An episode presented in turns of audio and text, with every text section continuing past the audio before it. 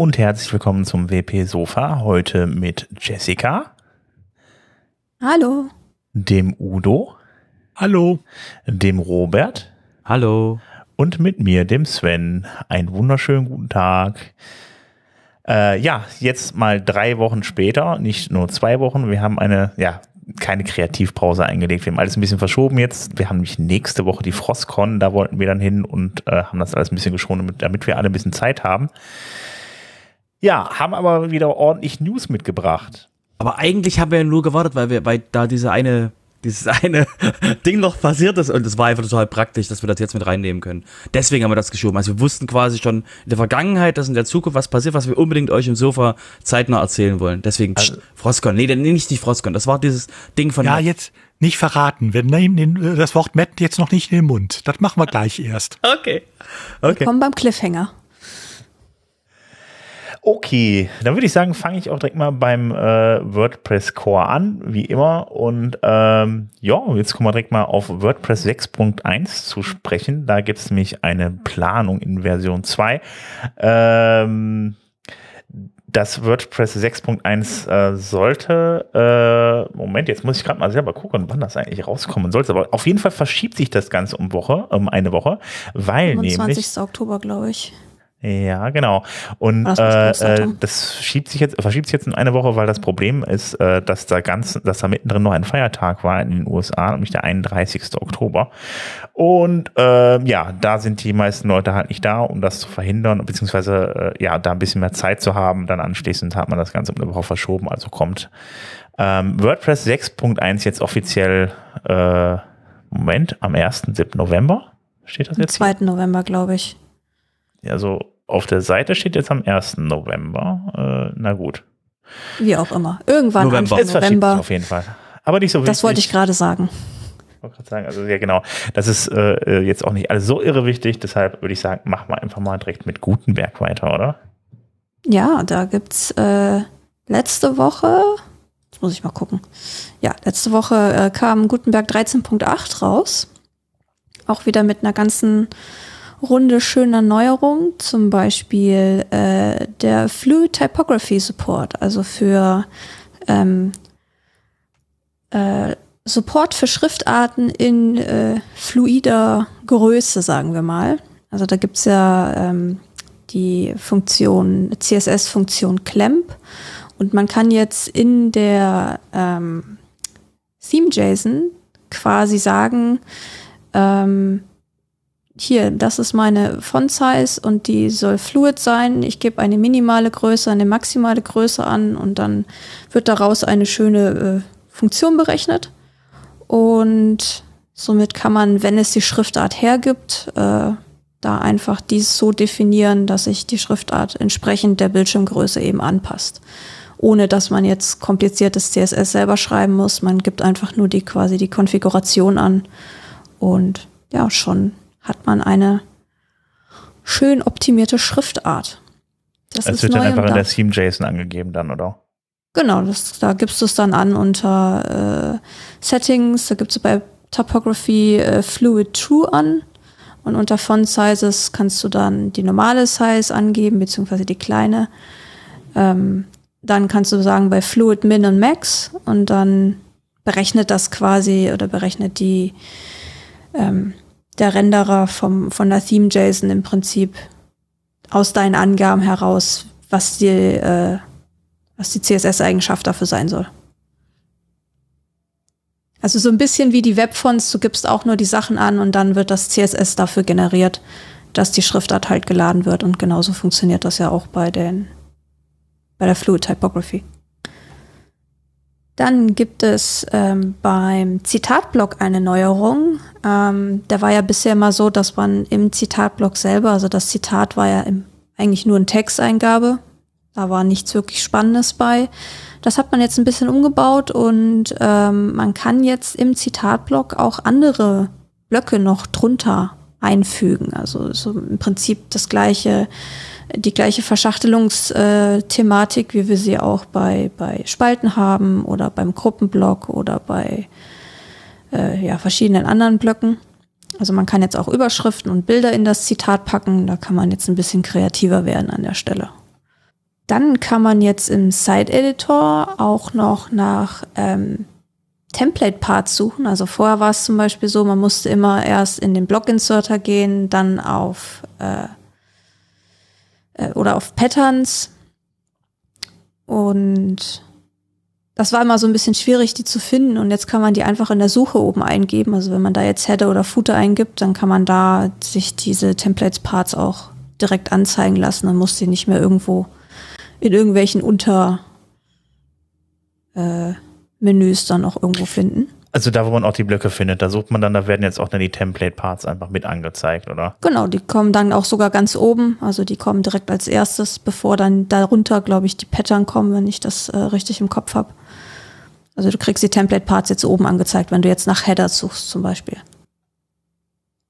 Und noch eine Sache, die wahrscheinlich für einige interessant sein wird. Es gibt jetzt ähm, ja richtige Border Controls am Bildblock. Also man kann jetzt äh, Ränder richtig einstellen, nicht nur nicht nur die Breite, sondern auch die Farbe dazu. Und man kann Breite und Farbe pro Seite auch einstellen. Also nicht mehr nur einmal global, sondern man kann jetzt im Prinzip jede Seite eine andere Größe und eine andere Farbe geben. Das ist auch ganz neu am Bildblock. Und dann gibt es natürlich noch ein paar weitere äh, oder viele kleinere Anpassungen und Verbesserungen. Aber das ist jetzt erstmal so der grobe Überblick, was 13.8 im Gepäck hatte. Okay, also wieder wie immer viele kleine Änderungen, die uns das Leben ein wenig leichter machen. Ja, es wird, es wird. Also da sind ja noch einige Sachen in der Pipeline. Können wir, glaube ein, zwei Sachen haben wir jetzt auch schon rausgepickt, die ich jetzt gleich anteasern werde. Ähm, aber es geht voran auf jeden Fall. Ja, es, bisher, bisher war es halt die Grundfunktionalität und so langsam wird es ja ausgebaut. Ja, dass man, man halt, halt über den MVP äh, hinaus. Ja, dass man jetzt auch halt äh, Sachen machen kann, äh, die nicht unbedingt erforderlich sind, aber die äh, nice to have sind. Finde ich gut. Gut, dann fangen wir gleich mal mit einem Teaser an, sag ich mal. Ähm, wir haben ja, oder wer jetzt schon ein bisschen öfter mal mit Gutenberg oder mit dem Blog-Editor gearbeitet hat, der wird halt festgestellt haben, dass es eigentlich ganz cool wäre in der äh, List View, also in der ähm, Übersicht, die man sich aufmachen kann, wo alle Blöcke untereinander aufgelistet werden, ähm, dass es ganz cool wäre, wenn man die ähm, Namen dort ändern könnte, weil derzeit stehen halt nur, steht halt nur da, es ist ein Gruppenblock oder es ist ein Spaltenblock oder was weiß ich was. Und nur bei den Überschriften äh, sieht man dann quasi, wenn, äh, weil den Anker ist ja standardmäßig drin, also bei den Überschriften sieht man ja ähm, dann ungefähr, was der Anker ist von dieser Überschrift, aber die anderen Blöcke sind halt einfach immer nur Spalten, Gruppen, Absatz, was weiß ich was.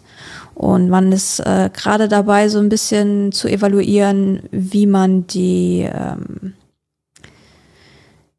diese Blöcke mal quasi umbenennen kann, dass man das in der Sidebar sich auch zurechtlegen kann, dass dieser Spaltenblock jetzt zum Beispiel Preistabelle heißt oder was weiß ich was. Also dass das quasi so ein interner Name ist, den man nur im, im Backend sieht, der aber einem bei der Übersicht hilft, dass man ungefähr weiß, okay, wo ist quasi welcher Content. Das wäre eigentlich ganz cool, wenn das mal reinkommt, weil je mehr man äh, Inhalte hinzufügt und je komplizierter die Sachen werden, desto unübersichtlicher wird eigentlich diese äh, Übersicht. Ja, das habe ich bei mir ehrlich gesagt auch schon ein, das ein oder andere Mal gemerkt, wenn man dann etwas längere Seiten zusammenbaut, dann steht da überall nur Gruppe, Gruppe, Gruppe, Gruppe, Gruppe, Gruppe, Gruppe und du weißt gar nicht, wo du hinklicken sollst, um dann entsprechend in die Gruppe zu kommen, ähm, wo, äh, äh, wo du jetzt gerade jetzt dann den Inhalt ändern möchtest. Das ist bei, bei langen Seiten echt ein Problem. Genau, und da, da soll das genau ansetzen, dass du da halt sagen kannst, dass das nicht nur Gruppe heißt, sondern Preistabelle oder äh, Call to Action oder was weiß ich was. Ja. Beschreibungstext, was auch immer. Also je nachdem, was der Inhalt deiner Seite ist, kann man dann da im Backend quasi schon sich das Leben ein bisschen einfacher machen, indem man die Dinge einfach umbenennt. Ich also quasi so wie in Photoshop, wo du quasi die ganzen genau, Dinger, Layout, ja. quasi Ebenen, genau. Genau, also wenn das, wenn das, vor, wenn das vor 20 Jahren in Photoshop eingeführt würde, können wir es jetzt ja auch ja langsam in WordPress einführen. also ich habe schon ein paar Mal versucht, doppelt drauf zu klicken, aber es hat nicht geklappt. Nee, es dauert noch. Also ich glaube, so ganz fertig ist es noch nicht, aber es ist auf jeden Fall sehr viel Zustimmung dafür da, dass das umgesetzt wird. Ähm, ja, wollen wir mal hoffen, ob es das noch in 6.1 schafft, müssen wir mal schauen. Muss man sich vielleicht noch mal ein bisschen intensiver drum kümmern. So, ähm, als nächstes haben wir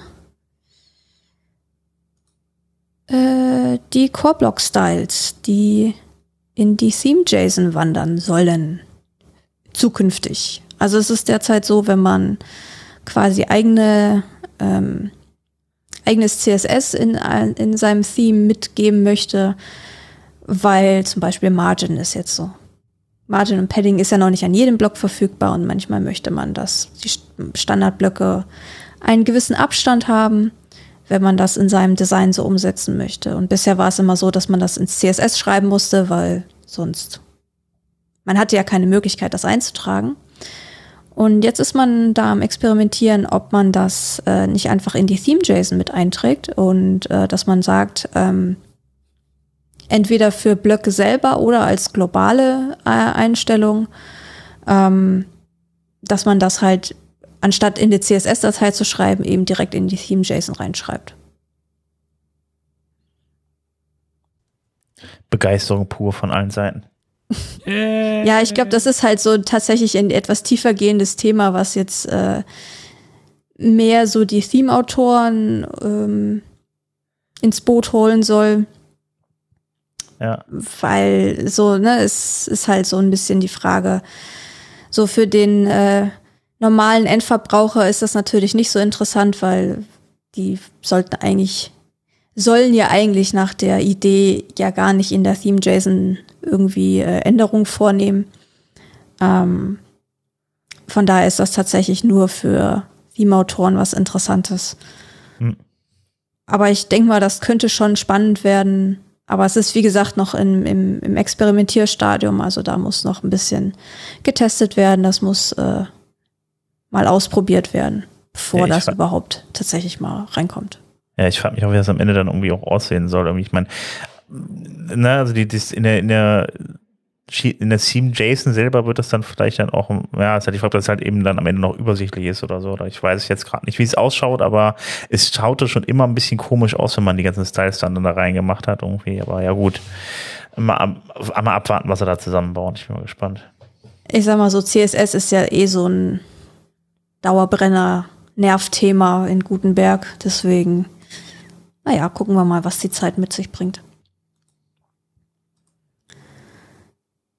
Dann habe ich noch ein Thema, bevor der Sven gleich wieder übernehmen darf.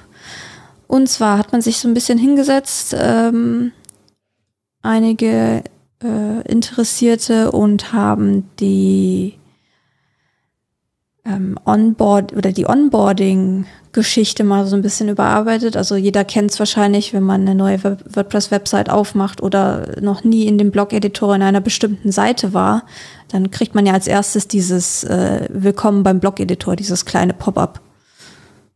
Habt ihr bestimmt auch schon mal gesehen. ja, ja, kleine, klar, natürlich. Das ist immer, wenn man da in den Editor reingeht, meinst du? Was im Prinzip dir gar keine Hilfe ist, weil es nur gefühlt vier Text, kleine Texte hat, wo überhaupt nichts äh, Sinnvolles drinsteht, wenn du dich eh damit auskennst. Also das, wo wir wahrscheinlich eh schon alle irgendwie zu äh, 100 Mal irgendwie auf Dismiss klick, äh, geklickt haben dann. Genau, was man einfach immer so normalerweise wegklickt. Und jetzt äh, sind ein paar Interessierte hergegangen und haben ähm, das Ganze mal überarbeitet und da eine neue Idee vorgestellt, dass man dieses Onboarding-Pop-up im Prinzip dafür nehmen könnte, um zu sagen, hey, ähm, guck mal, das ist der Blog-Editor und das kannst du hier einstellen. Also, dass du zum Beispiel sagen kannst, ich möchte die Toolbar ähm, permanent haben, also ich möchte die oben in der ähm, oben in der oberen ähm, Leiste haben, dauerhaft, also dass sie nicht immer an jedem Block dran ist. Oder ich möchte einstellen, dass die ähm, äh, dass die, äh, diese Hervorhebung äh, aktiviert ist, also wenn man sich in einem Block befindet, dass die anderen Blöcke alle ausgegraut werden. Das sind ja diese Standardeinstellungen, die man ähm, über das Zahnrad ja individuell einstellen kann. Ähm, dass man das quasi, dass man die Leute da einmal durchführt, so das kannst du eigentlich noch anpassen, weil die meisten Einstellungen sind ja versteckt hinter den, ähm, hinter diesen Menüs. Und wahrscheinlich kennen die meisten gar nicht die Funktionalitäten, die es da gibt. Und da ist die Idee halt, verschiedenste Sachen äh, eben quasi dem Nutzer zu präsentieren. Ich meine, wer sich häufiger damit beschäftigt, für den wird das wahrscheinlich auch keine große Hilfe sein, aber ich kann mir das schon vorstellen, dass das, sage ich mal, ein bisschen eine bessere Einführung ist, als einfach nur vier kleine Texte mit hier, das kannst du tun und dann wirst du dir selbst überlassen. Also dann wird es praktisch von einem Tutorial zu einem kleinen Setup besorgt für deinen Editor. Genau. Ja, cool, eigentlich. Das ist so die Idee dahinter. Ja, da kommt man vielleicht mal drauf, bestimmte Dinge einzustellen, die man vielleicht so nie benutzt hätte oder gefunden hätte, ne? Ja, wie gesagt, also das sind die Einstellungen sind ja eher versteckt hinter den ähm, hinter den Menüs und also es, ist, es kommt immer wieder vor, wenn ich mal so durch Twitter scrolle, dass äh, Leute gewisse Funktionen einfach gar nicht kennen, hm. weil ich sie da nie drüber gestolpert sind ich denke mal, dann kommt es auch dazu, dass einige überhaupt mal bemerken, dass man da was einstellen kann, weil das im normalen Arbeiten sonst nie auffällt, man sich höchstens ärgert, dass es so und so aussieht und man nichts dran machen kann. Genau. Oder dass es vielleicht auch hilfreich ist, wenn man eben dieses, äh, diesen Fokus zum Beispiel einschaltet, wenn man nicht, wenn man sich unsicher ist, wo in welchem Block man gerade äh, irgendwas ändert oder so. Okay, ja, dann würde ich sagen, dann ähm, komme ich mal zu, äh, ja, zu experimentellen APIs, ein bisschen wieder mal äh, programmierlastiger. Und ähm, ja, es ist ja so, vielleicht, falls ihr euch schon mal damit auseinandergesetzt habt, was, wenn man jetzt äh, äh ja, ein Theme baut, beispielsweise in Theme.json, da, da gab es Einstellungen, die man vornehmen konnte. Das konnte man dann auch im WordPress Core machen. Es ist dann nämlich entsprechend experimentelle Features zu nutzen. Ähm, ja, jetzt gibt es da einen Vorschlag, dass man das in Zukunft nicht mehr tun können soll. Ähm, hat einfach den Hintergrund, dass ähm, ja, äh, diese experimentellen äh, Features natürlich dann auch irgendwie von Themes oder auch von Plugins äh, später genutzt wurden. Und äh, ja, das ist natürlich dann auch in den Plugins drin. Und wenn aber dann später wieder experimentelle Features zurückgezogen werden, weil experimentell heißt ja nur, man probiert mal was aus, um es dann vielleicht später richtig zu machen. Es muss, hätte eh nochmal umbenannt werden müssen und so weiter.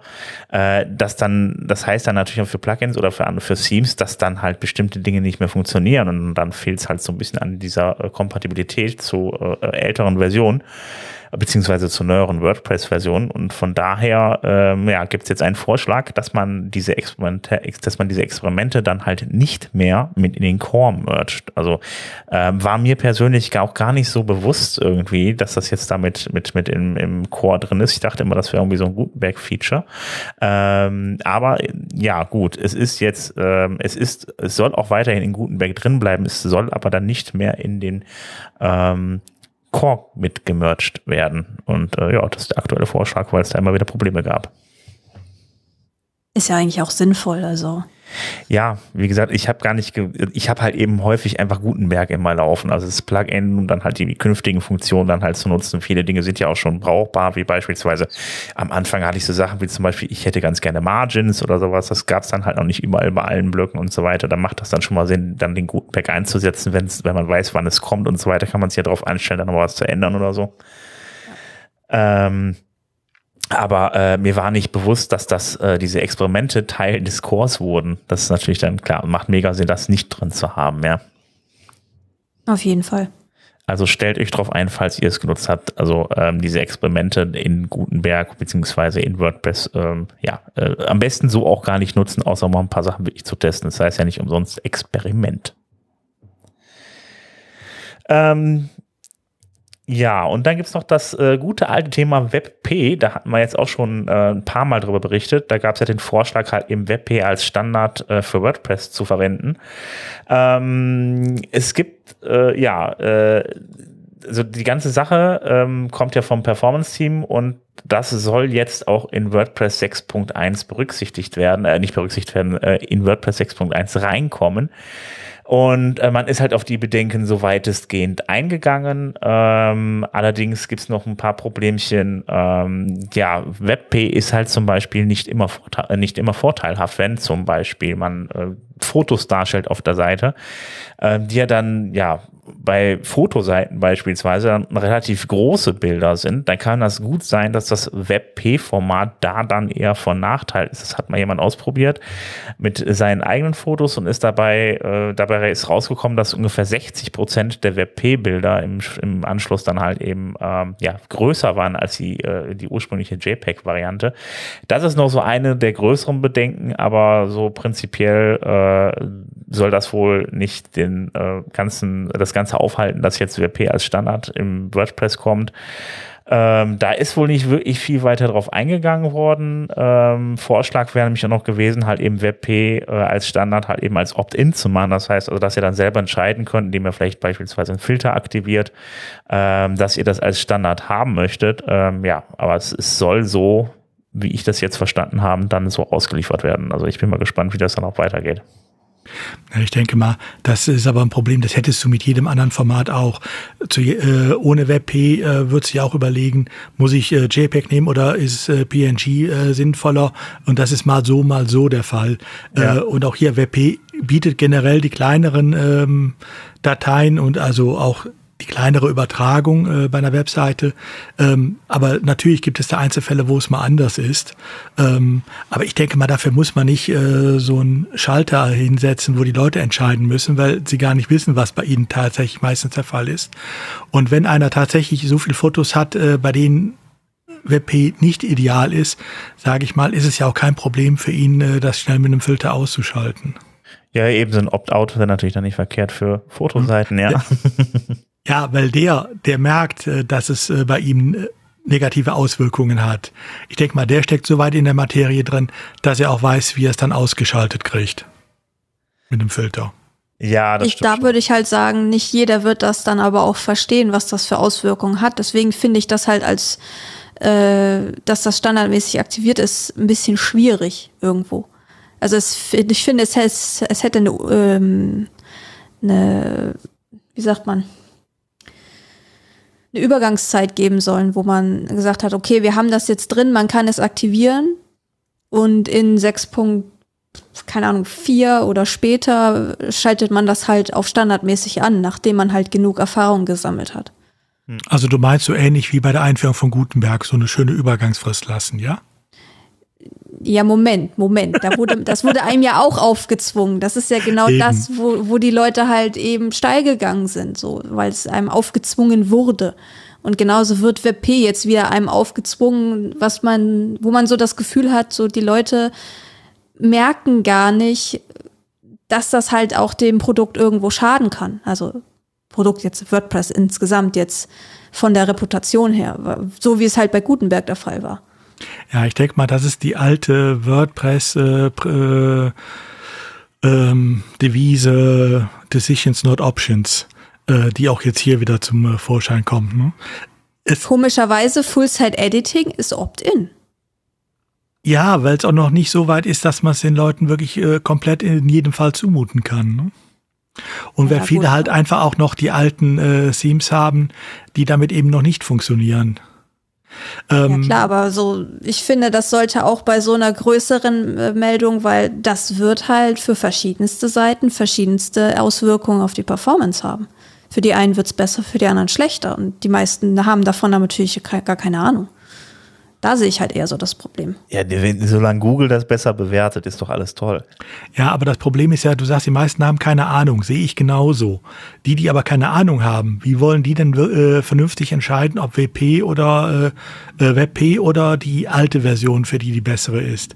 Da denke ich mal, da ist es dann sinnvoller äh, zu sagen, äh, was ist wahrscheinlich das Bessere und das dürfte WebP sein und dann wird das halt auch für die aktiviert und die anderen können es immer noch äh, per Filter ausschalten. Denn das ist ja nach wie wie vor möglich. Ich habe zwar keinen Knopf im Backend, aber ich kann es mit einem kleinen Filter ja jederzeit ausschalten. Ja, ich sag mal so, das LWP wird kommen. Ob es genauso viele Installationen wie den Classic Editor geben wird, da müssen wir mal schauen. Können wir ja Wetten abschließen.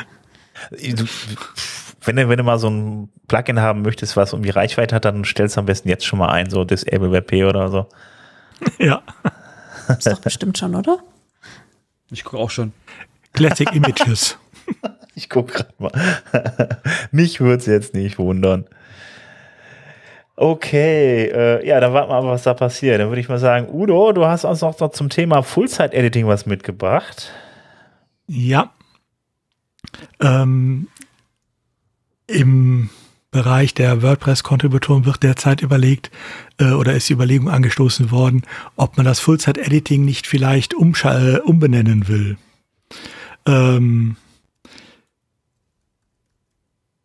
Hintergrund ist äh, natürlich, äh, gut, man sagt dann, ja, das äh, Full-Set-Editing war ja auch vorher schon möglich, dann ging es nur über andere Wege und so weiter.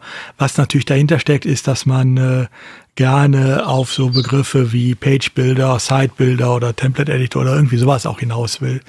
Ähm, einfach um den entsprechenden Page-Bildern auch äh, vom Namen her Parodie zu bieten. Ähm, mal sehen. Also selbst der Name vom Full-Set-Editing ist im Moment noch nicht äh, äh, fest. Auch ja, der ist auch ja da. Aber da war ja auch im Kommentar drin dieses so, ah, ich glaube nicht, dass wir den Geist noch in die Flasche zurückkriegen. Ja, ich sag mal so, das hat ja beim Blog-Editor auch nicht funktioniert. Das sagt ja heute auch noch jeder Gutenberg.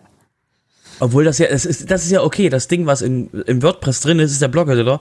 Das Ding, woran entwickelt wird, ist Gutenberg. Ich verstehe quasi, dass der, dass diese Grenze quasi für viele Leute extrem äh, ähm, eng ist und deswegen quasi Gutenberg existiert auch noch weiterhin.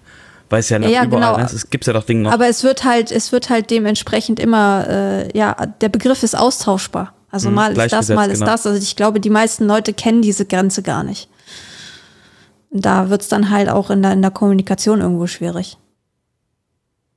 Ja. Aber ja, wobei der Begriff Gutenberg ja auch insoweit schon etwas schwierig ist, weil du damit bei Neueinsteigern teilweise suggerierst, sie müssen sich jetzt zuerst Gutenberg noch installieren. Ja. Ähm, ist ja bei äh, einigen anderen CMS ist es ja auch so, da muss man den Editor sich äh, aus einer äh, aus einer Auswahl heraus dann installieren, den man haben will. Nee, so ist es ja hier nicht. Hier wird er ja mitgeliefert. Von daher finde ich schon sinnvoller, den auch da Blog-Editor zu nennen. Ähm, aber ähm, beim Frontside-Editing weiß ich nicht. Da ist es, glaube ich, eher, ähm, wir wollen endlich auf Auge, auch namenstechnisch auf Augenhöhe stehen. Ähm, ich weiß nicht, ob wir das nötig haben. Full-Site-Editing, Udo. Ja, ich wollte gerade auch sagen, es heißt nicht Frontside. Also Frontpage und so gab es früher auch und so, okay. aber es heißt Full-Site-Editing. Du willst also sagen, ich habe gerade das Argument dafür geliefert, warum man es umbenennen sollte. Richtig. Noch mehr Verwirrung, yay. Ja. Moment, haben die jetzt einen Namen gesagt? Ich habe jetzt, ich hatte für mich vorher eigentlich mitbekommen, es sollte von Full-Site-Editing in Full-Site-Editor umbenannt werden, so halt so eine Mühänderung oder so, aber irgendwie, ich weiß nicht, ob ich das falsch. Ja, da gab es verschiedene Sachen. Ja. Dann hat man auch auch darüber äh, diskutiert, welchen Editor man nimmt, weil man hat jetzt den Blog-Editor, man hat den Site-Editor und man hat einen Template-Editor. Das sind im Übrigen drei verschiedene Sachen, falls ihr es noch nicht mitbekommen habt. Genauso habe ich auch geguckt, als ich versucht habe, das zu verstehen, was jetzt zum verdammt nochmal der Template-Editor ist. Wie willst du dann der einen Namen haben, wenn du drei verschiedene Dinge hast, die Editor heißen? So, das ganze Konstrukt ist halt noch so durcheinander, da, da jetzt festen Namen zu finden. Keine ja, Ahnung. ich meine, es beruht ja alles auf der gleichen Grundlage und ich, ich habe so den Eindruck, es soll auch alles dann unter nachher unter äh, einem Editor oder WordPress-Editor, ähm, darunter soll alles andere auch dann äh, abgehandelt sein. Aber naja gut, das Kaisers neue Kleider, ne, wie ich es nenne, ist doch eigentlich in dem Bereich jetzt egal. Eigentlich schon. Man muss halt Weil, nur die einzelnen Elemente richtig benamen können, aber selbst das ja, kriegen die Leute nicht hin. Ja, und äh, bei den meisten wird es auch nach wie vor Gutenberg heißen, egal ob das jetzt ums äh, Full-Site-Editing geht oder äh, um das Schreiben eines Artikels oder sonst was. Also vollkommen egal. Ja. Also wie immer noch mehr Chaos als eh schon. Ja, es ist ja wie gesagt nochmal der Geist in der Flasche. Eigentlich heißt das Ding quasi so und die Leute werden halt das Ding irgendwann, der, es hieß am Anfang mal der Editor, Ne? Also dann ist den New Editor und dann der Blog Editor und ähm, da ist halt einfach so viel, ähm, die Leute werden sich einfach damit abfinden, das ist das Ding, womit du Seiten bearbeitest und bam. So, und dann gucken, was die Leute dann in den Büchern schreiben, Full-Site-Editing, die Leute werden dann, ah, dieses Full-Site-Ding und so. Wenn ich Leute frage, Blog-Editor, antworten die mit der, ja, ja, Gutenberg kenne ich. Das ist halt, das ist halt alles so austauschbar und für die normalen Nutzer, ähm, die einfach nur WordPress benutzen, die interessiert das alles ein Scheiß, wie das Ding heißt. Die werden halt irgendwann, werden sie es benutzen und werden halt in die richtige Richtung laufen oder in die falsche und dann in die richtige. Wie hieß das noch? Decisions, not options? Genau. Ja. Wobei, Wenn's einfach Full-Side-Ding, das passt schon. Full-Side-Ding. Full-Side-Ding, genau. hört sich auch gut an, ja. Ansonsten, wer dazu eine Meinung hat, äh, wir verlinken in den Shownotes ähm, den Make WordPress Org-Artikel dazu. Ähm, wo aufgerufen wird äh, um, und um Kommentare gebeten wird äh, zu diesem Thema. Wer dazu eine Meinung hat, der Link steht in den Shownotes, gebt da ruhig euren Kommentar ab. Und keiner kommt jetzt mit Fullside, Mac Fullside oder sowas und, und also diese Mac-Dinger da, diese immer dann, wenn das Internet mal nach Namen gefragt wird, bitte nicht trollen. Wie kommt man auf so hässliche Namen? Wie wär's denn mit Fullside-Preis? Oh, ich erschieß mich trollen, gleich. Udo, nicht trollen. Äh, gut, dann würde ich sagen, äh, kommen wir schnell von dem Blödsinn weg und äh, gehen mal in Richtung äh, Notifications. Ähm, die, äh, da haben wir jetzt auch schon länger nicht mehr erwähnt, da ist, glaube ich, auch gar nicht so viel passiert, aber jetzt gibt es tatsächlich ein Proof of Concept, beziehungsweise äh, ihr könnt euch da was runterladen in WordPress dann installieren. Ähm, es war ja so bisher, dass es irgendwie auch für die, für die, äh, ja, für die Hinweise im Admin-Bereich vom WordPress eigentlich nur den Action Hook ähm, Admin Notice gab. Ähm, das Problem ist halt gewesen, dass sich der ganze, Ad, äh, ganze Admin-Bereich halt, ja, der wurde halt eben zugespammt mit irgendwelchen Hinweisen äh, zum Kauf von Zusatzplugins und äh, Zusatzinformationen, die man vielleicht auch gar nicht da haben will. Wenn man seine Seite dann irgendwie so, ich weiß nicht, so ein paar Monate nicht mehr besucht hat und hat den Admin aufgemacht, dann waren da erstmal zig Notifikationen, auch nach Updates von Plugins und so weiter. Die musste man dann auch erstmal wegklicken. Das Ganze hat natürlich den User zugespammt, also hat man sich überlegt, dann da ja bessere Regeln zu schaffen schaffen und dann eine Notification API zu bauen. Und ähm, ja, die hat man jetzt, sag ich mal, in so einer ersten experimentellen Version fertig gemacht. Die kann man sich, wie gesagt, über GitHub dann in seinen WordPress reinbauen und dann mal ausprobieren. Grundsätzlich ist das Ding so aufgebaut, dass es, äh, ja, es gibt halt eine API äh, die man ansprechen kann, die beispielsweise auch Hoster ansprechen können, um dann halt eben ihre Leute dann da zu informieren, wenn da mal irgendwas ansteht, wie zum Beispiel Hinweise, dass man vielleicht mal sein PHP umstellen sollte auf eine neuere Version ähm, oder andere Hinweise. Ähm, man ist angedacht sind auch so Sachen wie zum Beispiel äh, äh, Anbindungen an Slack oder ähnliches und andere, also auf jeden Fall an andere APIs, dass man dann da auch vielleicht über andere Schnittstellen dann da Informationen über sein WordPress bekommt. Äh, scheint relativ umf äh, umfangreich zu werden, das Ding. Und äh, ja, das könnt ihr jetzt ausprobieren und äh, dann landet es dann hoffentlich mal in einer 6.2, 6.3 oder 6.4 im Core. Ja, und dann haben wir noch ein Thema mitgebracht, ähm, was nicht direkt den Core betrifft, sondern die WordPress-App. Ihr erinnert euch, die hatten wir immer mal wieder hier als Thema, wenn eine neue Version war oder sowas. Und äh, ja, eigentlich haben wir uns ja immer überlegt, wofür braucht man die überhaupt? Äh, aber gut, es, sie hat eine Anhängerschaft, ähm, wo sie immer gerne gebraucht wurde, war, glaube ich, auch bei WordPress.com Anwendern.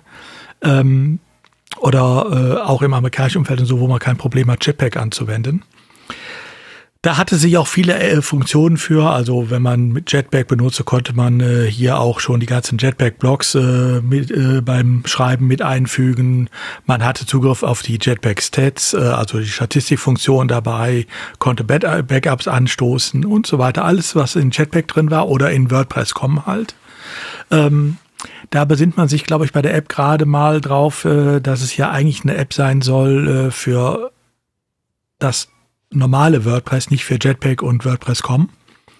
Das heißt, ähm, man ist gerade dabei, alle diese äh, Funktionen, die nicht WordPress betreffen, sondern die Jetpack-App oder WordPress.com, äh, aus dieser WordPress-App herauszubröseln, äh, äh, ähm, in eine eigene Jetpack-App äh, zu transferieren, die man dann benutzen kann, wenn man halt Jetpack oder WordPress.org, äh, WordPress.com benutzt. Ähm, und die WordPress-App tatsächlich mal auf die, abspeckt auf die Kernfunktionen von WordPress. Oh. Also von daher ist sie vielleicht dann demnächst hier auch mal wieder besser benutzbar. Ja. Wobei natürlich für mich immer noch die Frage bleibt, brauche ich sie wirklich oder kann ich nicht genauso gut äh, mit dem responsiven ähm, Backend äh, arbeiten? Aber gut. Ich stelle mir jetzt die Frage, was sagt Matt dazu? Ich meine, wenn die Jetpack-Funktionen da rausgehen. Hm. Ja gut, sie gehen ja in eine extra App. Ähm, ne, es gibt eine extra App halt für äh, Jetpack oder für äh, WordPress.com und äh, von daher ist es ihm ja egal. Okay, er rentet nicht. Gut. In nee, nee, nicht zu dem Thema, nicht zu dem Thema, nicht zu dem Thema. Also bisher ist noch kein Rent äh, bekannt. Okay, gut, alles klar. Ja, dann äh, äh, gibt's gleich einen Rent von ihm. Ja, das ist ja, ja. Ah, nee, erstmal erst kümmern wir uns um äh, 2023, das neue Default-Theme, was für die nächste WordPress-Version gute Idee kommen soll.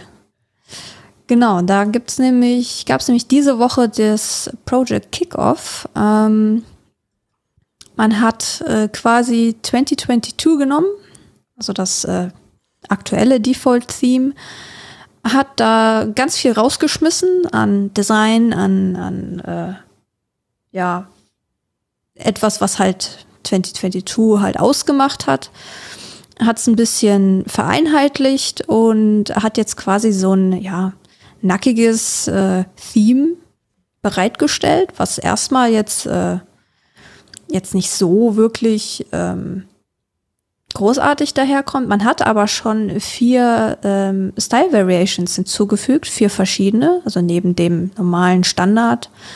Ähm, also ganz schlicht, weiß, äh, dunkler, dunkler Text, gar nichts großartig äh, designtechnisch Interessantes, sag ich mal, also sehr, sehr nackig. Ähm, aber man hat mit den ähm, Style Variations da schon ein bisschen Farbe reingebracht und man hat jetzt eben ähm, ja schon vor, ich glaube, zwei, drei, vier Wochen äh, so einen Aufruf gestartet, wer denn Interesse hätte, eine Style Variation beizutragen zu dem Theme. Da haben sich eine ganze Reihe Leute gemeldet und jetzt ist das Repository da und auch schon, ähm, wie ich das gestern richtig gesehen habe, auch tatsächlich schon die erste ähm, Contributed Style Variation.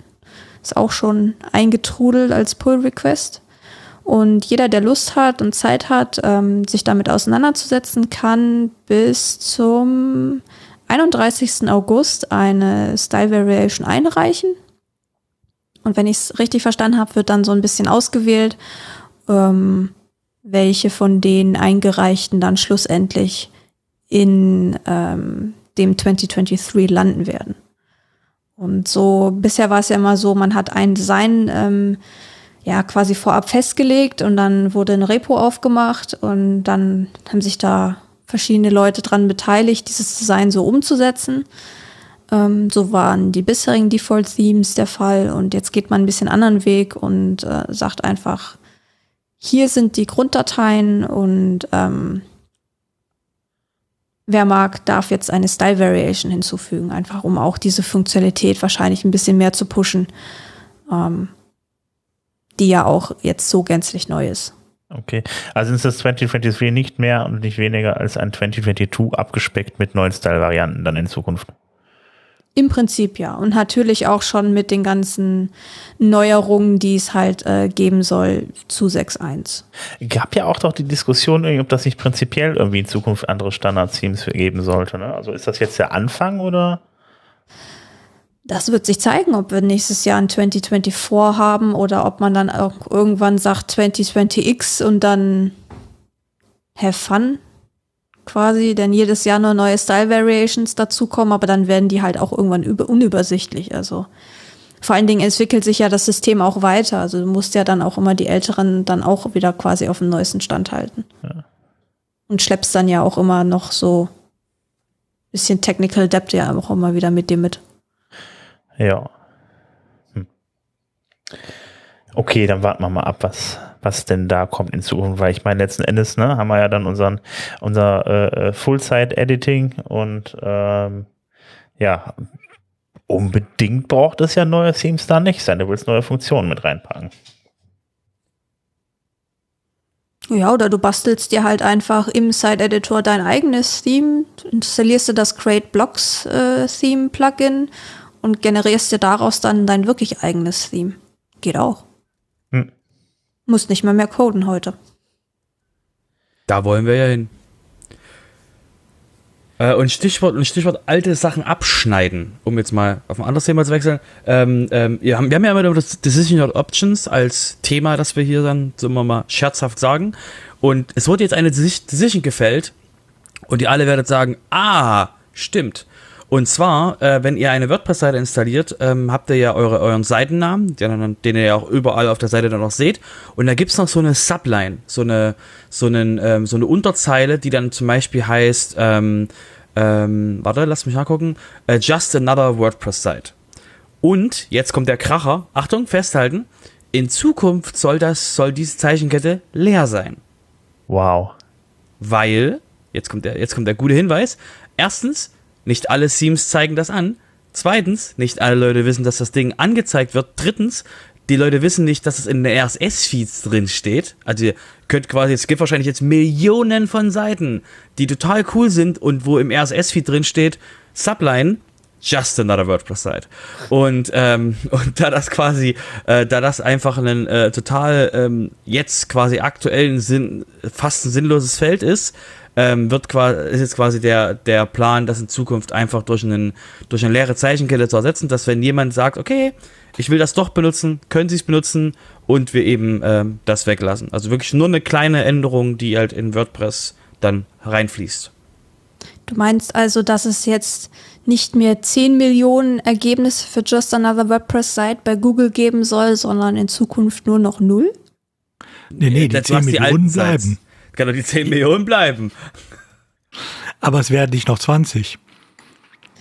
Ja, also mir sagte gerade, also, wenn ich nach, wenn ich danach suche, aber ich suche jetzt nicht im Source Code, ähm, ähm, sagte mir mindestens, dass das Suchergebnis bringt auf jeden Fall über 10 Millionen, also 10 Millionen noch was Einträge. Das ist auf jeden Fall. Wobei es ja sogar noch mehr sind, weil Just Another WordPress Site wird ja auch lokalisiert. Das heißt, in Deutschland heißt es äh, eine andere äh, eine weitere WordPress-Seite oder so ähnlich. Äh, und wenn du das Ganze in der Multisite machst, äh, steht ja nicht WordPress, sondern der Multisite-Name da. Also eine andere äh, Tralala Multisite-Site. Wir reden, ähm, wir reden, wir reden gerade schon viel zu lang für das Thema. Das ist so ein winziges Thema. Nein, aber eine Anregung ist vielleicht sinnvoll daraus. Wenn ihr in eurem Team es nicht seht, guckt mal in den Einstellungen, ob ihr da noch äh, diese Just Another WordPress-Site drinstehen habt äh, und löscht es vielleicht raus, damit es in der RSS-Feed und so nicht mehr drin steht. Ich meine, man kann darüber auch natürlich schön gucken, wer, was, für Web, was für Webseiten eigentlich äh, auf WordPress basieren. Also wenn man mal Langeweile hat.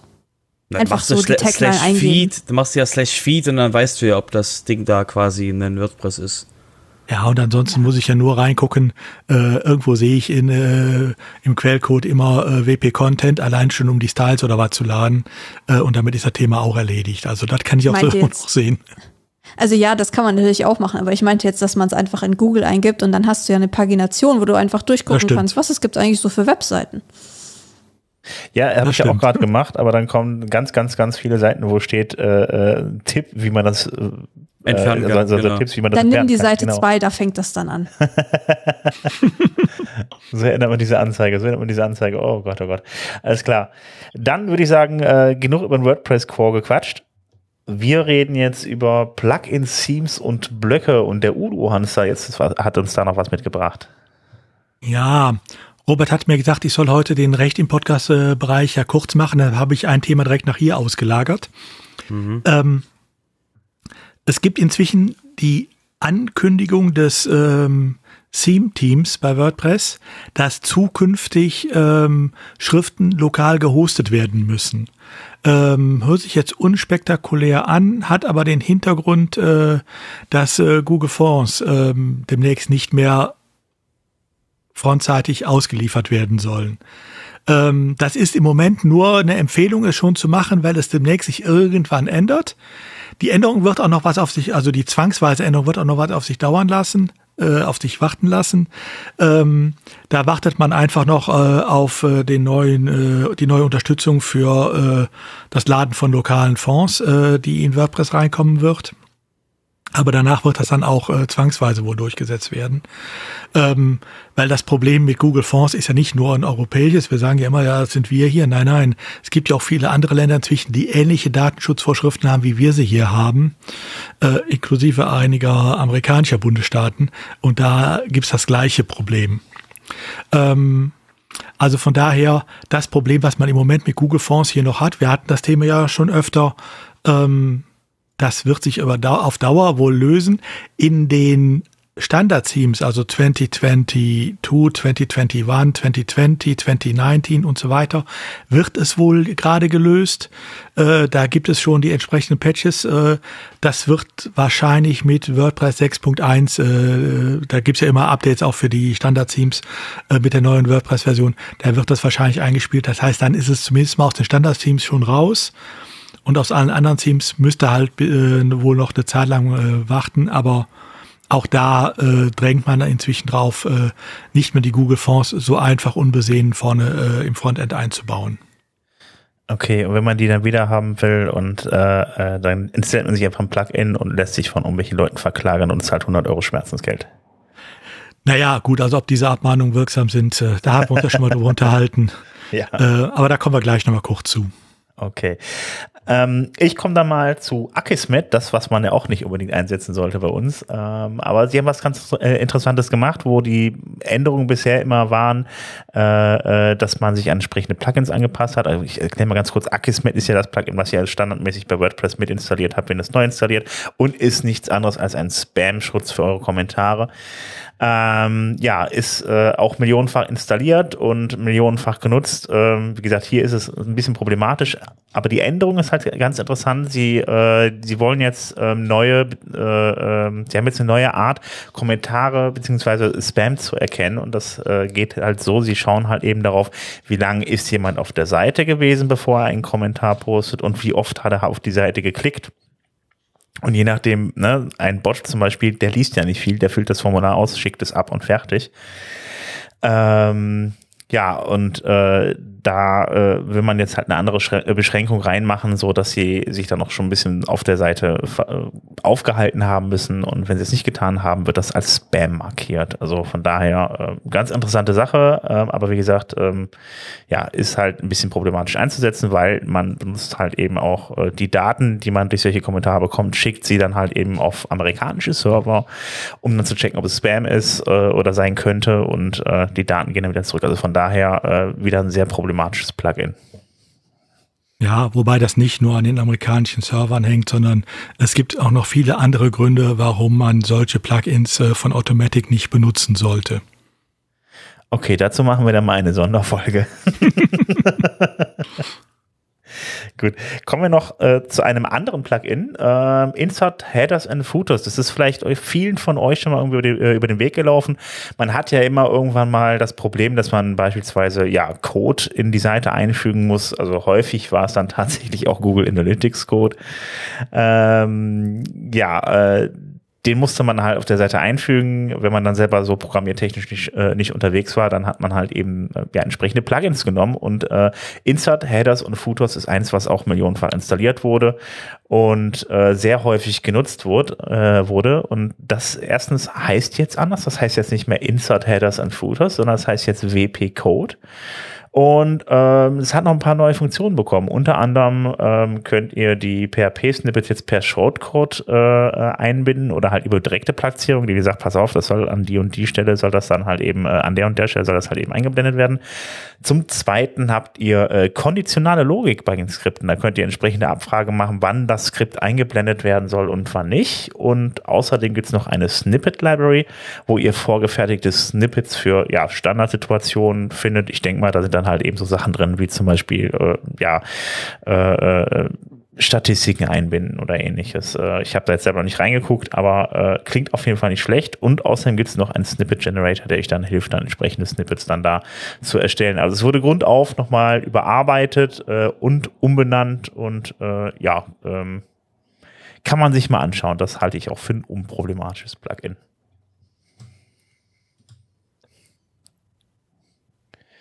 Dann würde ich sagen, ähm, ja, Security-Bereich haben wir jetzt noch.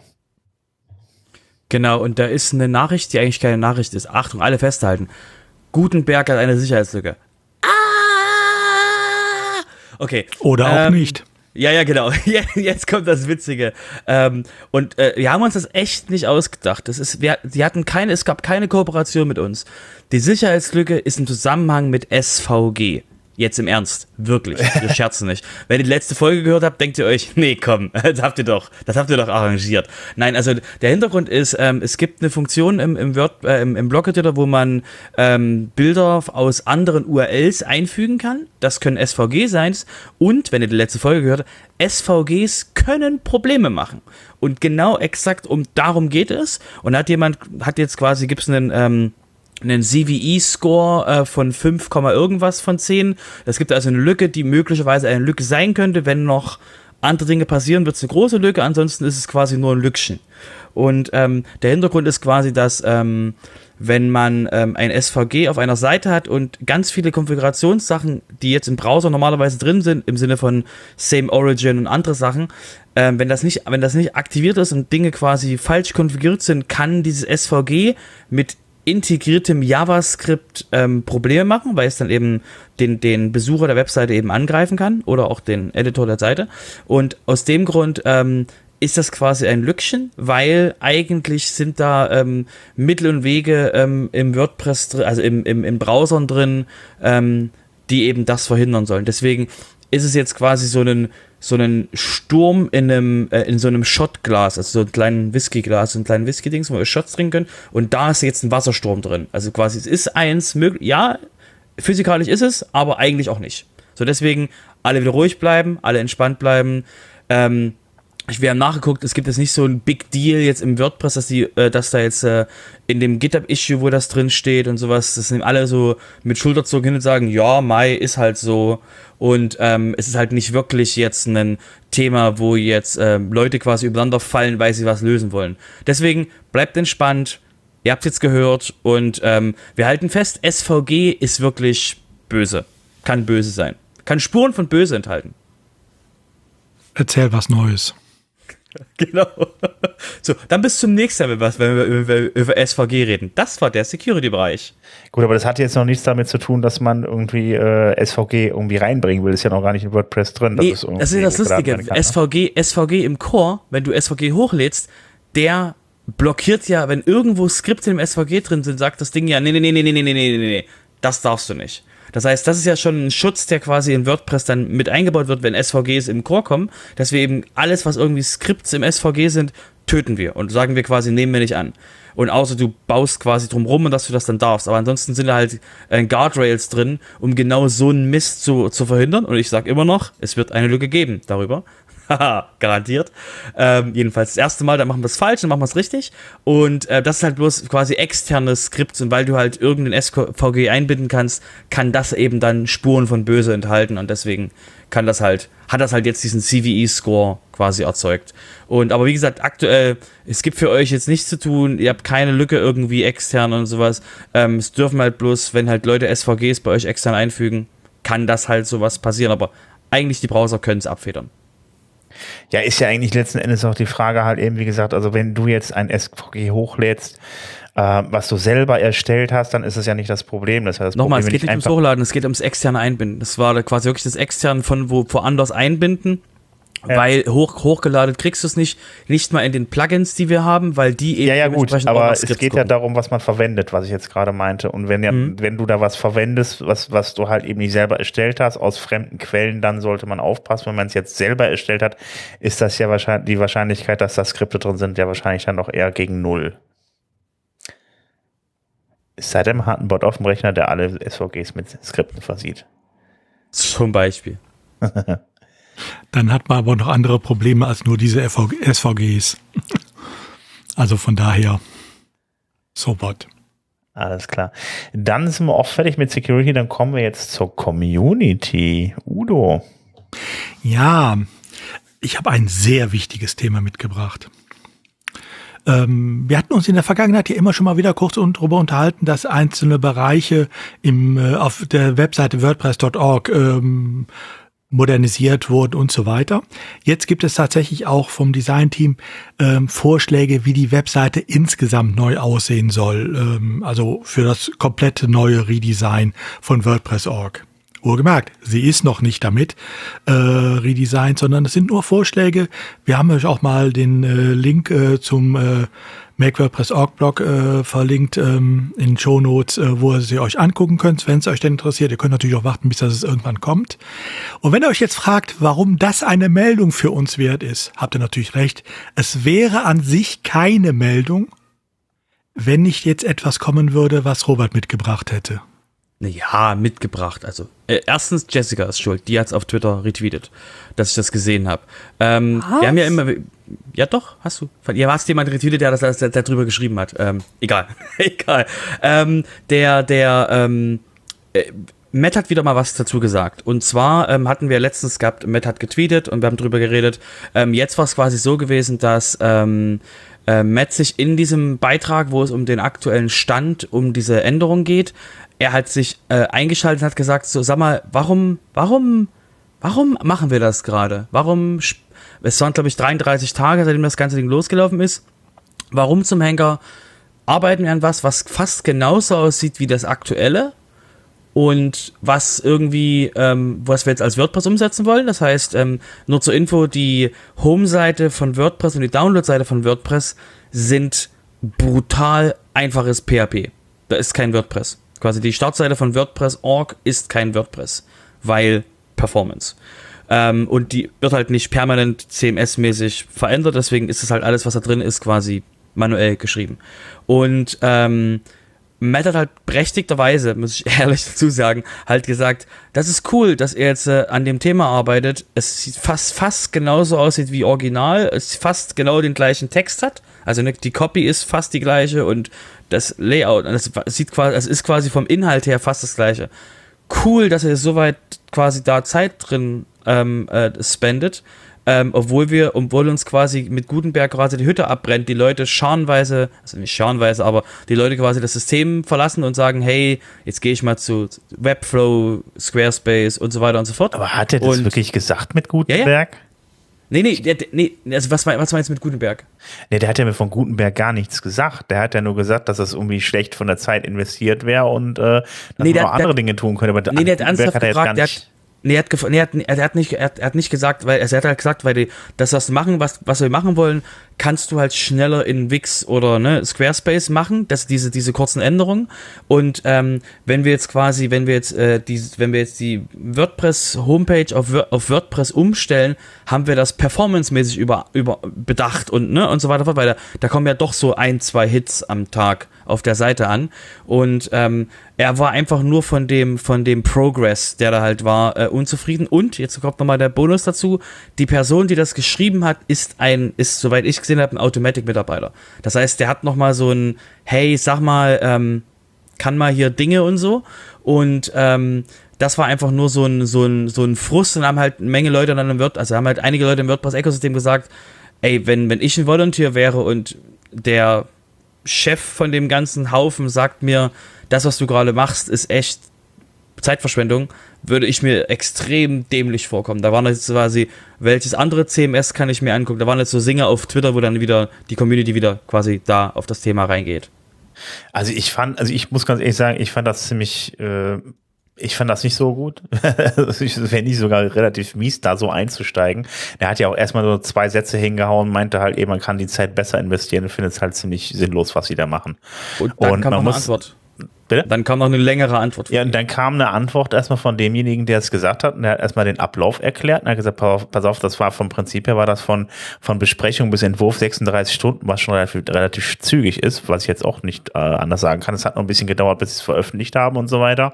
Er hat das Ganze mal erklärt und daraufhin hat Matt halt eben dann da relativ äh, ja, detailliert reagiert und dann gesagt, so, pass auf, äh, äh, so, dass das halt eben vom grundsätzlich jetzt keine Verbesserung ist und äh, dann man könnte dann irgendwie ja performance-technisch ist das alles bedacht und so weiter und so fort. Und äh, ja, kann man schreiben. Äh, ganz ehrlich, ich muss ganz ehrlich sagen, wenn ich mir die Entwürfe ansehen, es sieht, ansehe, es sind deutlich, äh, es, es sieht deutlich, es sieht besser aus auf jeden Fall, es sieht übersichtlicher aus.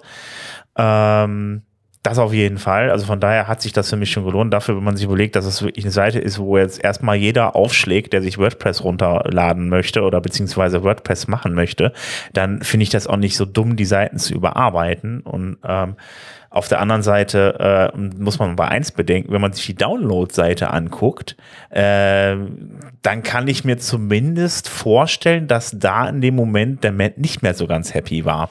Und äh, das ist nämlich in dem Moment so gewesen, wenn man sich jetzt die Download-Page anguckt, was wir uns, wo wir uns vorher auch schon mal darüber unterhalten hatten, ich habe beim letzten Mal, ähm, da kommt ja erstmal, wenn man sagt Download, erstmal ein Block von den Hostern. Das heißt, da ist eigentlich fast so gut wie immer WordPress.com bei gewesen und ein zweiter. Also so, zumindest ist mir das so jetzt, also ist jetzt nicht keine, ich habe jetzt keine statistische Erhebung darüber gemacht, aber es waren auf jeden Fall mal die Hoster dabei und meist war irgendwie meiner Meinung nach auch irgendwie WordPress.com mit dabei. Und erst danach kam der Download-Button. Jetzt ist das anders. Jetzt ist das, dass man einmal sagt, lad's runter oder guck dir unsere Hoster an. Das heißt, das steht jetzt auch nebeneinander und äh, die Hoster werden nicht mehr direkt genannt. Und äh, ich kann mir vorstellen, dass das für Matt echt ein Problem ist. Ja, aber das ist, das ist doch kein, ähm, ja, es mag ein Problem sein, aber dann soll er es bitte so benennen. Ähm, also ehrlich gesagt, äh, als ich es gelesen habe, ist mir auch ein bisschen der Hals geschwollen, äh, weil natürlich, äh, man kann natürlich auch die Zeit in Gutenberg stecken, wenn man denn programmieren kann. Es gibt aber Leute, die können nicht vernünftig programmieren, aber die sind die geniale Designer. Ähm, will ich denn jetzt sagen, äh, das, was ihr macht, ist Schrott, ich brauche nur Programmierer hier? Ich meine, dann müsste ich auch äh, in den Topf hauen, weil äh, ich kann auch nicht vernünftig programmieren. Äh, also das kann es ja wohl nicht sein. Ähm, aber das ist äh, eine Sache, die ich bei Matt in letzter Zeit öfter gehört habe. Ähm, und äh, wo er sein Mindset wohl nicht mehr so gut äh, kaschieren kann, wie ihm das früher gelungen ist. Ähm, ich meine, ist ja nicht das erste Mal, dass ja sowas kein Good Fit ist, wie er es ja mal ja, ja, ähm, einem WordCamp no. Q&A genannt hat. So, wenn du kein Good Fit bist für die Community, was willst du dann hier? Das ist halt ja, schon so. Ja, was ein, Good, was ein Good Fit ist, äh, bestimmt eher, ne? Ja, das ist halt so das Problem. Deswegen. Also ja. es gab ja schon vor Jahren so Sachen, Jahren Dinge, die halt den, den, den Leuten, die wirklich also volontärmäßig unterwegs waren, irgendwie halt eben negativ aufgestoßen sind an den Aussagen, die Matt dann so getätigt hat, wo er einfach mal dann gesagt hat, äh, wo er einfach mal Leute aus der Community eingebunden hat und hat gesagt, jetzt das müsst ihr jetzt machen. So, und das ist äh, ohne Rücksprache. Ich meine, klar, dass man sagt, pass auf, Leute vom, von den, von den Design-Teams macht das und das wäre jetzt gut, wenn wir das als nächstes angehen, diskutiert das mal oder macht das mal und so. Äh, äh, aber das muss man halt mit in Rücksprache mit den Leuten machen so. Und das hat er halt schon, da hat er ja schon vor Jahren ein Problemchen mit gehabt irgendwie. Ähm, abgesehen von seinem letzten Ausraster dann da irgendwie äh, wegen den Hostern, aber äh, das äh, sind ja auch dann eher Hosters, das ist ein Business-Problem. Ähm, keine Ahnung, und das sehe ich jetzt auch so, du kannst eigentlich mit Volunteers so nicht umspringen. Das finde ich einfach so in aller Öffentlichkeit als Oberster, als Matt Malenweg, äh, jemanden niederzumachen, sagen, deine Arbeit hier ist unnütz, finde ich schon ziemlich hart. Also ich meine, das kann er ja mit ihm dann mal vielleicht mal privat ansprechen, sagen, pass auf, finde ich jetzt, ne, könnte man anders machen oder könnte man sich dann vielleicht die Zeit woanders investieren, aber jemanden so öffentlich irgendwie komplett dann da so bloßzustellen, finde ich ehrlich gesagt, das ist keine Art, das macht man einfach nicht. Ja, vor allen Dingen noch deutlicher kann man eigentlich nicht seine Missachtung für viele Arbeitseinsätze zeigen, die in dieser Community geleistet werden, äh, sei es äh, jetzt hier beim Design, sei es auch bei der Dokumentation, sei es im Support, sei es äh, in den Meetups oder sonst was, was ihn ja irgendwie alles nicht so richtig interessiert. Für ihn zählen ja im Moment nur die Programmierer. Ähm, man merkt die Meinung, man merkt, was er sagt und ist verstimmt ich möchte noch mal ganz kurz noch mal, also jein.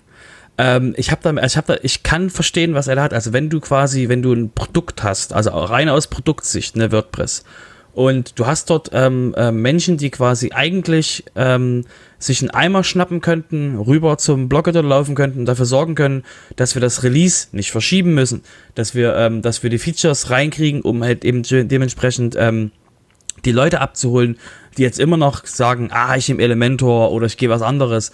Ich kann, also ne, ich will jetzt nicht sagen, dass ich das entschuldige, was er sagt, aber ich kann verstehen, dass dieser Frust da ist, dass da Leute sind, die quasi, ne, 33 Tage von Anfang bis Ende und es ist quasi copymäßig, inhaltsmäßig jetzt, ne, das, was er auch geschrieben hatte, halt nicht die, nicht die Wucht, was da jetzt rübergekommen ist, weil die halt an vielen anderen Sachen arbeiten, ähm, kann ich schon verstehen, dass er sagt, Jungs und Mädels, wir haben hier ein Produkt, das brennt uns so langsam ein bisschen ab. Die Leute sind frustriert, weil es quasi, weil es immer noch, weil Leute kommen und sagen so, ah, der Blockeditor ist nicht fertig. Moment, dann kommt Moment, halt jemand von der Seite das und hat sagt so, er so aber nicht gesagt. Ganz einfach. Ja, und Ähm, vor allen Dingen, äh, ich kann doch nicht den Designern vorwerfen, dass sie Arbeit reinstecken, äh, weil sie äh, nicht äh, und nicht das äh, tun, was er will, weil sie es gar nicht erst können. Weil Design und Programmierung sind nun mal zwei getrennte Paar Schuhe. Und ich kenne eigentlich kaum einen Programmierer, der ein vernünftiger Designer ist und umgedreht. Nur mal zur Ähm, Info, der, der, Tele, der Telewerf, um den es geht, der ist Automatic-Mitarbeiter, Core-Contributor, gehört zum Core-Team dazu, ist im Meta-Team drin. Das heißt, den kannst du halt nicht sagen, ah nee, der kann quasi Block-Editor-mäßig nicht helfen. Nochmal, ich, ich, will, nicht- ich will nicht entschuldigen, dass er das gesagt hat, die, ich kann halt die Frustration verstehen, dass du halt denkst dir so, könnt ihr mal aufhören, an diesem WordPress-Org-Ding quasi so lange rumzuwursteln? Könnt ihr einfach mal, wenn ihr, wenn ihr drei, wenn ihr dort einen Text ändern wollt und einen, und eine Design-Copy irgendwas rein, dass ihr einfach, das hat er auch geschrieben, einfach äh, quasi in den Includes ein paar äh, Dateien ändert und das Ding reinschmeißt und nochmal drüber abstimmt und bam ist das fertig. Warum blast ihr das so groß auf? Und das hat der das Grafiker sagen. ja auch gesagt. Das ist der, der Ablauf ist ja viel kürzer gewesen, als jetzt letzten Endes das Ding am Ende auf der Seite war. Das waren ja keine drei Wochen, das hat er auch genau beschrieben. Wenn Jessica, du du ein wolltest Produkt fragen? hast, wenn du ein Produkt hast, in diesem Sinne der Blog-Editor, und du möchtest, dass die Leute das nutzen und das eingesetzt wird und dass das positiv behaftet ist, warum ist es dann keine gute Idee, das nicht dort einzusetzen, wo die meisten Leute drauf landen? Ja, natürlich, es ist einfacher, einfach nur eine PHP-Datei zu editieren. Aber es geht doch eher ums Prinzip auch darum, den Blog-Editor da einzusetzen, wo man ihn einsetzen kann. Oder Nein, nicht. weil, nein, weil du, weil du, das ist ja nur die Seite. Die Seite ist halt Ewigkeiten statisch und kein WordPress, weil es halt nicht sein müsste dafür. Ja, du hast halt quasi bei Get Involved, das ist alles WordPress, weil der WordPress Sinn macht.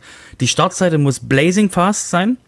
Und es geht wirklich nur ums brutale Ausliefern, weil die Hauptzeit steckst du ja nicht darum, ähm, den Case zu machen, wie geil WordPress als Seite läuft, weil dafür haben wir Beyoncé und das Weiße Haus, sondern dass du dementsprechend die, die, die Ressourcen, die du hast, dafür benutzen kannst, dass, ja, ne, der Blog-Editor quasi, dass der einfach vorwärts geht. Ja, aber ganz ehrlich, ich finde das pingelig von Matt an der Stelle, äh, so da abzugehen. Ja, vor allen Dingen, wie gesagt, es war ja jetzt auch nicht so riesig aufwendig. Das ist halt eben Blödsinn, halt zu sagen, ja, die fünf Stunden hätte man woanders investieren können. Das finde ich schon ein bisschen, weiß ich nicht. Ja, also nochmal, der, der geht, er geht auf dem Zahnfleisch. Bin ich bei euch. Ich will, ich will nicht sagen, oh mein Gott, der ist heilig und sowas. Ich sage halt bloß, ich kann verstehen aus Produktsicht, dass halt diese Frustration halt ähm, da existiert. Kann Also ich, überhaupt sehe das verstehen. anders. Ich Aber sehe Aber einfach das würde mal, ja bedeuten, dass alle nicht mehr beitragen dürfen, wenn sie nicht äh, äh, im äh, eigentlichen äh, Sinne programmieren äh, und äh, zu Gutenberg äh, äh, contributen. Also bei aller Liebe. ähm, das kann man so sagen, ja, kann er, aber äh, dann ähm, sollte er es auch wirklich mal so richtig aussprechen. Ich, de ich Also denke, dann, dann sollte er auch mit offenen Karten spielen und nicht nur äh, es immer so andeuten. Würde da- natürlich zur Folge haben, dass viele dann weg sind, aber das wäre dann wenigstens ehrlich. Ich wollte aber nur noch mal eines sagen, also es, will noch mal, es wird wahrscheinlich dazu beitragen, dass die Person, die das geschrieben hat, ein Automatic-Mitarbeiter ist und deswegen eher, eher noch mal, das, also ne, ich, noch mal, ich will das nicht entschuldigen, aber ich kann halt, ich kann halt verstehen, dass er dann denkt, denkt sich so, sag mal, warum arbeitest du jetzt an dem Thema, mach nicht da aber nicht für, Egal. für, für, für, eine, für einen halben Tag Arbeit. Also da machst du doch nicht so ein Fass auf. Also, pff. Äh, nun gut. Äh, ich bin ja, wie gesagt, ich bin ja der Meinung, irgendwie, der hat die Download-Seite gesehen, hat gedacht so, oh nee, so nicht. Das muss ich aufhalten. ähm, dann würde ich sagen, kommen wir einfach mal zum, äh, ja, zu was völlig anderem. WP-Events. Udo. Ja, gehen wir mal zurück an den Anfang der Pandemiezeiten, als die Lockdowns kamen und wir alle nicht mehr in unsere Meetups äh, vor Ort gehen konnten, weil die alle geschlossen werden mussten. Mhm. Da hat es sich ja für viele so eingebürgert, man geht da nicht nur zu dem Online-Meetup, was das eigene Meetup macht, sondern man guckt auch mal, was gibt es sonst noch. Und äh, da gab es dann immer eine Seite, der, das war WP Kalender.io, ähm, maßgeblich auch von Robert immer promotet, ähm, wo man auch immer schön gucken konnte, was gibt es irgendwo äh, auf der Welt, was mich interessiert oder zumindest in meinem Land oder in meiner Sprache. Die Seite hat's ja gerissen, wissen wir alle, äh, nach dem Meetup-Kommen äh, mal wieder seine APIs alle geändert hat, hatte der Programmierer keine Lust mehr. Ähm, aber es gibt jetzt etwas Neues, das ist äh, WP Events. Ähm, dahinter stecken die Leute von The Events Kalender, was viele ja vielleicht als Plugin auch kennen. Ähm, es geht aber über das, was äh, WP ähm, Kalender IO früher hatte, weit hinaus, sondern es zeigt wirklich alles an, was an WordPress äh, bezogenen Terminen im Raum steht. Also nicht nur Meetups, sondern auch insbesondere welche Teams sich wann wo treffen und so weiter. Wo man, äh, also wer da Interesse hat, guckt da bitte rein. Link in den Shownotes oder wp.events. Ähm, da steckt wirklich jede Menge drin, sei es, wo man sich einbringen kann, sei es auch teilweise einfach, ähm, ähm, was es vielleicht auch online noch gibt ähm, oder was es äh, auch jenseits der Meetups noch an ähm, WordPress-bezogenen Events gibt, ähm, ist eine wahre Fundgrube, guckt euch einfach an. Wundervoll, da würde ich sagen, dann kommen wir doch gleich mal zu äh, Roberts WordPress.org Statusblog. Ja, ja, ganz kurze Nachricht. Übrigens, wusstet ihr, dass wir status.wordpress.org haben? Irre. Nein. Und nun, was gibt's da? Äh, wollt, wollt ihr nicht sehen. Das ist einfach nur dieses, wenn Seiten mal offline gehen und wenn Seiten mal online, also wenn es quasi Maintenance-Sachen gibt. Ich habe quasi den, den, den Tweet, den Udo mitgebracht hat, gesehen, hab draufgeklickt und dachte mir so, hey, habe ich auch nicht gewusst. Und ähm, hey, habe ich aber auch noch nie gebraucht. Und ähm, da, äh, es, das Lustige ist, dass der Nathan auch selber dazu schreibt, dass er das quasi mal gebraucht hat, weil, ähm, also äh, Brandon Kraft schreibt im Original quasi, ähm, ja, das war überhaupt nicht geplant. Wir mussten es einfach mal schnell anschalten, weil wir ein Problem hatten. Und ähm, und ähm, Nathan antwortet, ja, ja, genau, das ist ähm, ähm, der hat einfach WordPress.com eine Seite hochgezogen und einfach das irgendwie gemacht, weil er hat halt irgendwo einen Status-Report hin, hin, hinpacken wollen und ähm, ja, wenn ihr auf die Seite drauf geht, erspart es euch. Dieses einfaches, simples Design und ähm, ihr habt dann so 2022, 2021. Was, was ist das jetzt für ein dann, Status von den Webseiten von WordPress oder was? Ja, ja, genau, genau. Da ist einfach nur, wenn da irgendwas an WordPress.org mal nicht ging und so. Da war ist ja so eine Post von 2017, dass mal zwischen um 2 Uhr und 3 Uhr 3.53 Uhr UTC mal die Webseite mal kurz nicht, also who cares? Okay, also, dann würde ich genau. sagen, Jessica, du hast uns doch was mitgebracht. Ja, machen wir mal den Abschluss im Community-Blog. Und zwar haben sich am ähm, WordCamp Europe so ein paar Bekloppte mal wieder zusammengetan und haben das dann auch weitergetragen.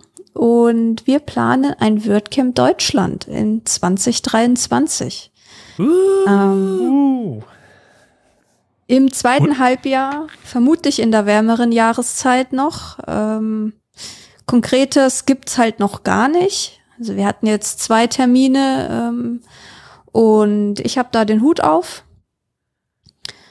Äh, Gerade läuft die äh, ja, Städtebewerbungsphase, weil wir das so ein bisschen wie WordCamp Europe machen wollen, dass also quasi das WordCamp jedes Jahr in einer anderen Stadt stattfindet, dass wir das die die Organizer, das Organizer-Wissen so ein bisschen verteilen, dass da die Communities sich nicht irgendwie ausgegrenzt fühlen oder die einzelnen Meetups, sondern dass man da halt äh, ja, dass dass man die deutsche Community wieder so ein bisschen zusammenbringt und mal ein schönes Event macht und nicht diesen Kleinkram mit kleinen WordCamps mehr hat, wie es halt vor der Pandemie zustande gekommen ist.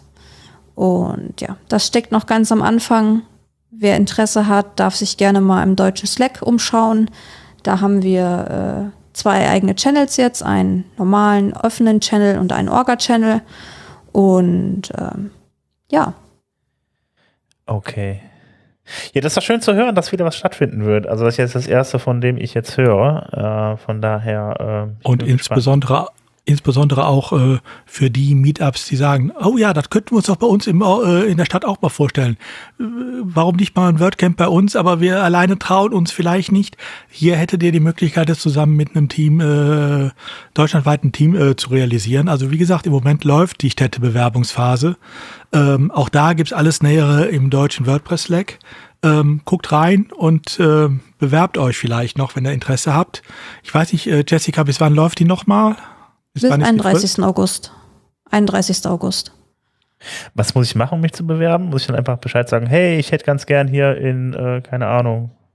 Das äh, habe ich im, in, im Slack geschrieben. Da gibt es so ein paar, ja, einfach so ein paar, welches Meetup, äh, welche Stadt, ähm, mögliche Locations, wo man es stattfinden lassen könnte. Also jetzt was gibt es, sage ich mal, an Orten, wo man hingehen kann mit so einem Event? Wer ist dran beteiligt? Also mindestens zwei Personen. Äh, ansonsten das Ganze, das steht alles im Slack drin, in dem okay. WordCamps.de Channel. Bei Fragen einfach fragen. Gut, dann kommen wir jetzt zum Business-Bereich. Nein, ich habe mir gerade noch, mir ist gerade noch Ach, was eingefallen, mal, weil, weil, weil, Jessica, weil, weil, Jessica die, die Meetups erzählt, äh, erwähnt hat. Ähm, wir, hatten eine, wir hatten im deutschen Slack, äh, wenn ihr das quasi hört und Teil der WordPress-Community seid, ein Meetup habt und jetzt noch lange nicht, lange nicht mehr im deutschen Slack wart, ähm, da hat der ähm, da hat der Sleepy uns mal eine, eine Meldung reingeworfen von den ähm, vom Community-Team von WordPress. Und zwar, ähm, falls ihr in einem Meetup seid oder ein Meetup betreibt, was seit langer Zeit kein Meetup mehr hatte, dann wird es demnächst so sein, dass die Meetup Organizer, also die, die Meetup Organizer werden angesprochen. Hey, wollt ihr nicht wieder ein WordPress Meetup machen? Danach werden die Meetup ähm, User im, äh, äh auf meetup.com von der WordPress ähm, ähm, von der WordPress Community angesprochen. Hey, wollt ihr nicht das Meetup hier in Hilden restarten? Und ähm, äh, das war einfach bloß ein, Punkt, falls ihr quasi ähm, Teil eines Meetups in Deutschland seid oder eben ähm, Meetup Organizer seid. Ähm, ähm, kann das kommen, weil die Konsequenz davon wäre, falls da niemand aufsteht auf so einem Meetup, was seit zwei Jahren kein Meetup mehr hatte, ähm, kann es sein, dass die, also wird es sein, dass die WordPress-Community ähm, diese Meetups dann irgendwann löscht. Also quasi abschaltet und löscht, weil wenn irgendjemand wieder in zwei Jahren oder einem Jahr sagt, hey, ich hätte gerne im Hilton ein Meetup, dann ähm, kann das wieder, kann das wieder eingerichtet werden auf meetup.com, aber ähm, wir brauchen halt keine ähm, inaktiven Meetups quasi auf meetup.com ähm, als Sammlung. So, okay, und deswegen, da werden die, Groschen, ähm, die, die, Groschen, die, die, die Gruppen gelöscht oder was? Genau, da werden die Gruppen, da werden die, also die Gruppen werden quasi dann als, ähm, ich glaube, die werden dann obsolet geschaltet, dann, dann geht doch mal so eine E-Mail rum vom Meetup.com so, ey, deine Gruppe wird gelöscht, willst du übernehmen? Ach, und ähm, ja. genau, und das ist halt dann das volle Programm, was da kommt. Und das war halt einfach nur eine, eine Konsequenz, die halt ähm, die, die, die äh, WordPress-Community-Gruppe äh, halt genommen hat, um zu sagen, ey, wir, wir müssen mal hier mal die Meetups rebooten oder halt Meetups abschalten, um halt den sauberen Transit von, wenn irgendjemand, wenn die original Meetup Organizer nichts mehr machen wollen, dann fragen wir halt die Meetup Teilnehmer, ob die halt das Meetup ähm, rebooten wollen. Das heißt, wenn ihr da irgendwas habt, kommt quasi in den deutschen Slack. Wenn ihr irgendwas habt, ähm, meldet euch bei eurem, meldet euch bei dem, bei den Meetup-Leuten, äh, macht euch irgendwie bemerkbar. Wir sind in Deutschland eine sehr, ähm, sag ich mal, eine herzliche Community. Falls ihr noch nicht Meetup-Organizer seid und an einem Meetup seid, was quasi nicht mehr aktiv ist, ähm, kommt quasi in unsere Richtung und wir helfen euch dementsprechend das Meetup wiederzubeleben. Also mit, mit Informationen, mit Sachen, die ihr machen könnt und so. Ähm, bleibt total tiefenentspannt und sorgt dafür, dass, wenn ihr, falls ihr so, weißt du, so jemand seid, ähm, dass in eurer Stadt wieder ein Meetup existiert. Ja, wobei es hat ja auch äh, sogar während der Pandemiezeiten wieder Meetups gegeben, die auferstanden sind. Siehe bestes Beispiel Leipzig. Ähm, also es ist äh, sowohl im äh, Offline- als auch im Online-Modus möglich. Und ähm, von daher wäre natürlich schön, wenn möglichst viele Meetups wieder aus dem ähm, Corona-Schlaf erwachen würden. Dann haben wir jetzt den Community-Teil, glaube ich, beendet. Ja. Es sei denn, der Robert, der packt jetzt noch irgendeine Karte rein. Nee, nee, nee, nee, nee, nee. Okay. Dann machst du lieber weiter mit Business, oder? Ja, mache ich. Und Wunderbar. zwar ähm, ähm, hatten wir, gibt's so ähm, öfter mal die, ähm, gibt's so Performance-Berichte von ähm, WooCommerce und ähm, für WordPress. ähm, von einem Kevin Ohashi. Boah, ich bin schlecht im Namen lesen. Ähm, und die Person hat jetzt ab und zu mal so ähm, ähm, Performance-Berichte gemacht und ähm, und hat jetzt eben dieses Jahr nochmal sich die Performance-Sachen vorgenommen und da gibt es quasi so einen Bericht über ähm, vom Preis her ähm, zwischen unter 25, 25 bis 50 und so weiter. Das Wort Dollar könnt ihr euch quasi dann ähm, WordPress-Seiten, ähm, WordPress-Hoster anschauen und äh, da eben Performance und so weiter und so fort sehen. Und ähm, da ist einfach jetzt nur mal, wurde eben gesagt, es gibt jetzt ein neues, es gab jetzt ein neues Update. Ähm, overall, die äh, über, also die quasi übergreifende Funktion ist quasi, hey, die Hoster werden schneller. Sehr schön. Und ähm, da könnt ihr quasi einfach mal, einfach mal drauf schauen, äh, wie, die, wie die Methodik ist, also wie quasi gemessen wird, dass eben performancemäßig das so passt. Und ähm, das einfach nur mal so als, falls ihr euch mal umschauen wollt und einfach mal sehen wollt, was es so für Hoster gibt und wie die so ähm, bewertet werden, könnt ihr da einfach mal drauf gehen. Genau. Das nächste Thema wäre, ähm, ähm, das Sidecare Maintain kauft. Und ihr denkt euch, wer ist Sidecare, wer ist Maintain? Ähm, und zwar ähm, die WebDev Studios, das ist eine ähm, WordPress, ich glaube eine WordPress, ist eine WordPress VIP Agentur ähm, und die haben einen, so eine Art Maintenance ähm, Team gehabt, das halt so Seiten betreut hat und die haben halt den kompletten äh, die Maintenance Services an jemanden verkauft, die dementsprechend Maintenance Services die ganze Zeit machen. Das heißt, ähm, da ist einfach nur der, der Punkt dahinter, dass eben ähm, ähm, sie sich halt drauf fokussieren wollen und ähm, deswegen eben ja, haben sie sich eben gesagt, okay, wir schieben das mal rüber und wir bleiben bei unseren Großkunden und machen halt die restlichen ähm, Kunden des Maintenance-Programms schieben halt weg. Also einfach nur ähm, eben Straffung von den ihrem Programm. Aber das war halt so ein Thema, weil es halt Maintenance-mäßig eben da jetzt Maintainer doch schon einigermaßen bekannt war. Jetzt nicht so bekannt, aber bekannt genug. Wollt ihr was dazu sagen oder soll ich weitermachen? Ich glaube, du kannst weitermachen. Ich habe da jetzt nichts zu, zu sagen. Okay, ähm, und das letzte äh, ähm, von meinen Themen im, im Businessbereich ist ähm, ähm, Serverpress stellt den Dienst ein. Und ihr fragt euch jetzt, hä? Wer ist Serverpress? Richtig. Ähm, Serverpress ist ein ähm, äh, theoretisch zwölf Jahre altes Tool für lokale Entwicklungsumgebungen, theoretisch nur für den Mac, was ich so gesehen habe. Äh, bin mir nicht ganz sicher, habe es wie gesagt auch da, als, ich, als sie sich beendet haben, zum allerersten Mal von denen gehört.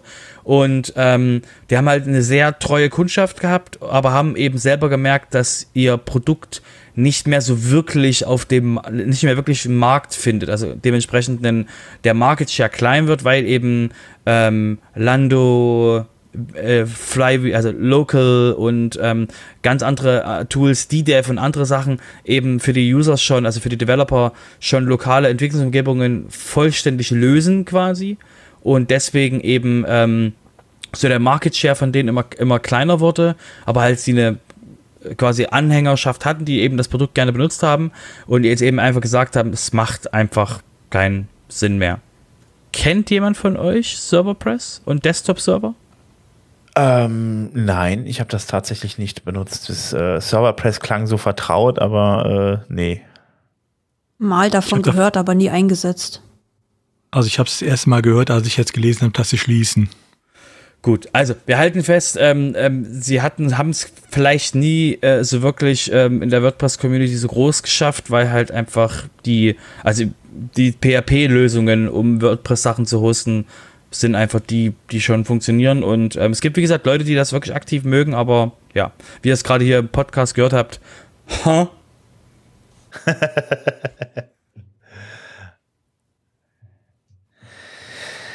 Okay, dann haben wir noch ein Thema im Businessbereich. Ähm, und zwar wollen wir noch mal in die Cloud gehen, also in die Hyperscaler Clouds. Ähm, meistens denkt man da ja nur an äh, die Google Cloud oder an äh, Amazon Web Services. Äh, es gibt daneben ja auch noch die Microsoft Azure Cloud und genau äh, in der gibt's was zu vermelden. Nämlich in dieser Azure Cloud gibt's auch einen sogenannten Azure App Service, ähm, wo man viele Sachen auf Knopfdruck oder auf kurzen Befehl hin ähm, installieren kann. Äh, und da steht ab sofort auch WordPress zur Verfügung. Also auch da, auch in der Azure Cloud äh, von Microsoft kann man inzwischen WordPress mehr oder weniger mit einem Befehl installieren.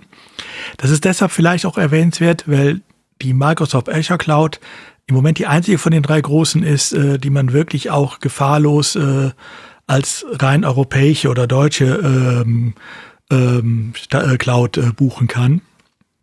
Bei den anderen kann man zwar auch den Serverstand auch Deutschland wählen, aber gut, in der Google Cloud glaube ich nur ab einer gewissen Preisklasse, aber immerhin. Ähm, aber damit ist trotzdem noch nicht ausgeschlossen, dass es, äh, wie darauf der Zugriff ist. Ähm, Microsoft Azure ist, äh, Microsoft ist das einzige, die seine ihre Cloud so abgesichert haben, dass man ein spezielles Angebot für äh, die EU hat, ähm, was äh, den äh, Vorschriften genügt. Ähm, also deshalb, wer da mal mit experimentiert oder sagt, ich habe eine Webseite, die wahrscheinlich nächste Woche, weil wir bei der Hülle der Löwen sind oder sonst wo, so steil gehen wird, dass ich dafür lieber eine, äh, mal in die Cloud gehen möchte und dann da äh, skalieren kann für den Tag. Ähm, guckt euch mal die Microsoft Azure Cloud, den App Service da an, da findet ihr jetzt auch WordPress. Ja, ist immer ein Grund dahin zu rennen, sich das anzugucken. Ich war, ich habe Azure noch nie genutzt, also von daher. Jetzt ja, habe ich den Grund. Jetzt hast du einen Grund, ne? Ich sag mal so, ich sehe auch ehrlich gesagt nicht, warum man seine WordPress-Installation normalerweise da reintun sollte, weil es ist um einiges teurer, als wenn ich normale Angebote nehme. Ähm, und äh, so viele Webseiten, die plötzlich solche Peaks haben, äh, dass äh, so eine Skalierungsmöglichkeit, wie ich es in diesen Clouds habe, erforderlich ist. Ja, die gibt es, aber die gibt es äußerst selten. Ähm, aber gut, jeder äh, wie er will und äh, wer sagt, für mich könnte es vielleicht in Betracht kommen oder nein, ich will generell in so eine Cloud lieber rein, weil das ist ja das Notebus unter heute. Äh, das, ähm, der sollte sich vielleicht dann mal zur Abwechslung den dritten Mitspieler in diesem Cloud-Wettbewerb ansehen. Wer braucht nicht einen Hyperscaler unter seinem WordPress? Hm? Ich. Und, und jetzt, jetzt hat den Karlauer. jetzt, jetzt, jetzt, jetzt. Welches Betriebssystem nimmt äh, Azure als für, für, für WordPress. Wer? Linux, wer, wer, wer, Linux, Linux. Ja, natürlich Linux. ich habe es gelesen. Aber so, so, und welches System nehmen dann so, schreiben sie selber hin, PHP und Windows wird nur noch offiziell bis äh, November 22, also diesen November äh, supported. Also ja, muss halt. Ja gut. Also ähm, ich meine, man muss Microsoft ja auch verstehen, die wollen ja auch, dass ihre Azure Cloud vernünftig funktioniert. Richtig, die muss ja braucht Performance, ne? die muss ja laufen. Der ja. Sergej Nadella, der hat doch bestimmt ein paar Tux irgendwo im Keller rumliegen. Also. Okay. äh, gut, ja, wer es nicht weiß, Sergej Nadella ist der Chef von Microsoft und Tux ist das äh, Stofftier, nicht Stofftier, der Pinguin, der bei Linux Pinguin. Maskottchen heißt Was das. Das Maskottchen von, von, von, von Linux. Auf den gucke ich gerade, steht vor mir. Okay. Gut, dann würde ich sagen, dann kommen wir äh, äh zu, ähm, ich würde sagen, Udos ganz eigener Rubrik ähm, zu Mit Recht im Podcast. Ja, heute nur ganz kurz.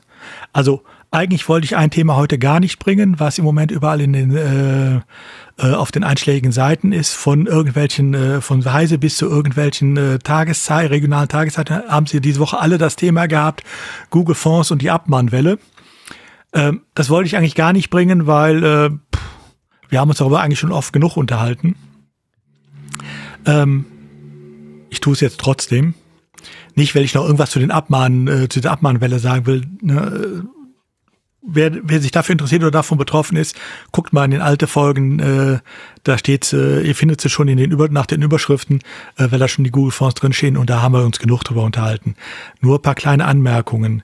Ähm, Erstens, äh, es wird im Moment teilweise gesagt, ja, dann geht doch äh, statt zu Bunny Fonds, äh, zu Google Fonds zu Bunny Fonds. Das ist äh, das gleiche in Grün. Da hat einer einfach Google Fonds kopiert und bietet das auf einem irgendeinem EU-Server an. Ja, äh, bitte nur an zwei Sachen denken. Erstens, äh, die Illegalität von äh, datenschutzrechtliche Illegalität von äh, Google Fonds rührt nicht nur daher, dass sie ein US-Server sind, sondern hat auch noch andere Gründe. Ähm, und die sind von Bunnyfonds auch nicht behoben. Erstens. Und zweitens mal, wer in der Lage ist, äh, Bunnyfonds zu, äh, zu integrieren, das wird immer so als Plug-in-Lösung äh, ähm, äh, benannt nach dem Motto, ihr müsst es ja nur austauschen. Aber wenn der in der Lage ist, das auszutauschen im Quellcode, äh, sorry, der ist auch in der Lage, äh, Google Fonds lokal zu hosten, äh, weil dann ist weniger Aufwand oder jedenfalls nicht mehr Aufwand. Oder äh, dafür ein Plugin zu benutzen, das ist noch weniger Aufwand. Also deshalb lasst die Finger von diesen Sachen, egal ob sie ähm, mit viel Aufwand datenschutzkonform betrieben werden können, ja oder nein. Darüber, wie gesagt, kann man auch noch streiten. Wenn, nehmt entweder ein Plugin oder packt euer, äh, euer Theme einmal an. Ähm, was übrigens in dem Bereich ganz witzig ist, ist, dass einige Datenschutzbeauftragte, also betriebliche Datenschutzbeauftragte, diese Woche dann auch aufgewacht sind, nachdem sie es dann auf Heise und Golem und äh, überall in Tageszeitungen gelesen haben. Ähm, äh, hat tatsächlich äh, diese Woche Datenschutzbeauftragte gegeben, die dann ihre Auftraggeber angeschrieben haben und gesagt haben, denkt dran, das ist unzulässig, fragt mal eure Webdesigner, ob ihr es benutzt. Liebe Webseitenbetreiber, wenn ihr einen Datenschutzbeauftragten habt und der euch einen solchen Brief schickt, also jetzt seit drei oder vier Jahren übersehen hat, dass Google Fonds nicht zulässig sind aus den verschiedensten Gründen, dann überlegt euch bitte, ob ihr diesem Datenschutzbeauftragten weiter euer Geld anvertraut oder euch davon einen netten Tag macht und oder vielleicht mal einen vernünftigen beauftragt. Ähm, denn wer das jetzt erst sieht und dann auch nicht selber äh, in der Lage ist, äh, dafür zu sorgen, dass da Abhilfe geschaffen wird, äh, sorry, der ist vielleicht da falsch am Platze. Und noch eine Anmerkung, äh, warum läuft jetzt die Abmahnwelle? Die Abmahnwelle läuft deshalb, weil es dieses Urteil gibt des Landgerichts München 1, äh, darüber hatten wir uns ja auch schon mal unterhalten hier im äh, WordPress-Sofa. Äh, und das ist deshalb schön, weil es eine Kochanleitung gibt für äh, Abmahner, die eigentlich vom Datenschutz keine Ahnung haben. Und Abmahner steigen erst auf ein Thema ein, ähm, wenn sie wissen, es ist halbwegs gefahrlos und äh, ich muss eigentlich nicht wissen, was ich tue. Ich habe hier eine Kochanleitung. Aber eins können die, die können natürlich ein bisschen äh, ähm, transferieren und die äh, können sich auch denken, wenn das die Einbindung von Google Fonds unter anderem wegen der, der US-Server äh, ähm, datenschutzwidrig ist, dann sind es andere Sachen wie Google Analytics, Facebook Pixel und so weiter natürlich auch. Will sagen, ich habe inzwischen auch schon die ersten Abmahnungen gesehen wegen eines Facebook Pixels, ähm, die eins zu eins äh, die Argumentation äh, dieses München 1 Urteils abschreiben. Also bitte, wenn ihr sowas habt, auch da überlegt euch, braucht ihr es? Kann man es anders ersetzen? Ähm, oder kann man es vielleicht auch ganz abschalten? Und wenn nein, äh, seid euch des Risikos bewusst. So, das der, das Thema dazu. Dann habe ich aber tatsächlich noch ein kleines Thema mitgebracht, ähm, was äh, die Woche oder äh, vor kurzem durch ähm, die Presse ging. Die Berliner Datenschutzbehörde äh, hat sich jetzt groß äh, positioniert, dass sie die äh, Verträge der Hoster mit den Webseitenbetreibern überprüfen will, also die ähm, Verträge über die Auftragsverarbeitung. Ähm, das wäre jetzt nicht so sehr das Problem, äh, weil eigentlich bietet jede Hoster es inzwischen an und wenn nicht, ist das einer der Gründe, warum man den Hoster wechseln sollte. Ähm, aber es haben sich erstens mal, es haben sich auch weitere ähm, Datenschutzaufsichtsbehörden noch angeschlossen. Niedersachsen macht mit Rheinland-Pfalz, Sachsen, Sachsen-Anhalt, Bayern. Äh, überall dort laufen diese Prüfungen jetzt. Ähm, was ihr wenigstens machen solltet, kontrolliert bitte, ob ihr einen entsprechenden Auftragsverarbeitungsvertrag mit eurem Webhoster geschlossen habt. Weil der wird nicht unbedingt bei der Bestellung äh, des Webspaces geschlossen, sondern bei einigen Webhoster muss man den separat anfordern. Geht meistens im Backend so, aber macht das bitte, wenn ihr es noch nicht gemacht habt, bevor da äh, irgendwas passiert ähm, auch wenn er nicht aus den Ländern, äh, Bundesländern äh, kommt, die ich jetzt gerade genannt habe. Ne, ich weiß nicht, ob sich andere Bundesländer vielleicht dann auch noch mal dranhängen. Also kontrolliert bitte, ob ihr einen entsprechenden AV-Vertrag schon vorliegen habt. Dann war das jetzt die rechtliche Sektion. Ja. Oder hattest du noch was? Nein? Nein, ich bin heute ganz kurz. Okay, alles klar. Ja, Man soll mir nicht immer vorwerfen, man soll mir nicht immer vorwerfen, ich würde das WP-Sofa in die Länge ziehen. Nein, aber das kannst du gar nicht machen. machen wir überhaupt nicht. Überhaupt nicht machen wir das. Aber das kannst du jetzt noch mal versuchen, das in die Länge zu ziehen, weil du hast noch ein Thema im Tellerrand. Der Tellerrand gehört ja, ganz dir. Ähm, ein kleines Thema, was eigentlich auch, ich weiß gar nicht, ob es eine Meldung für uns wert ist, aber eine gewisse Schadenfreude äh, produziert es bei mir.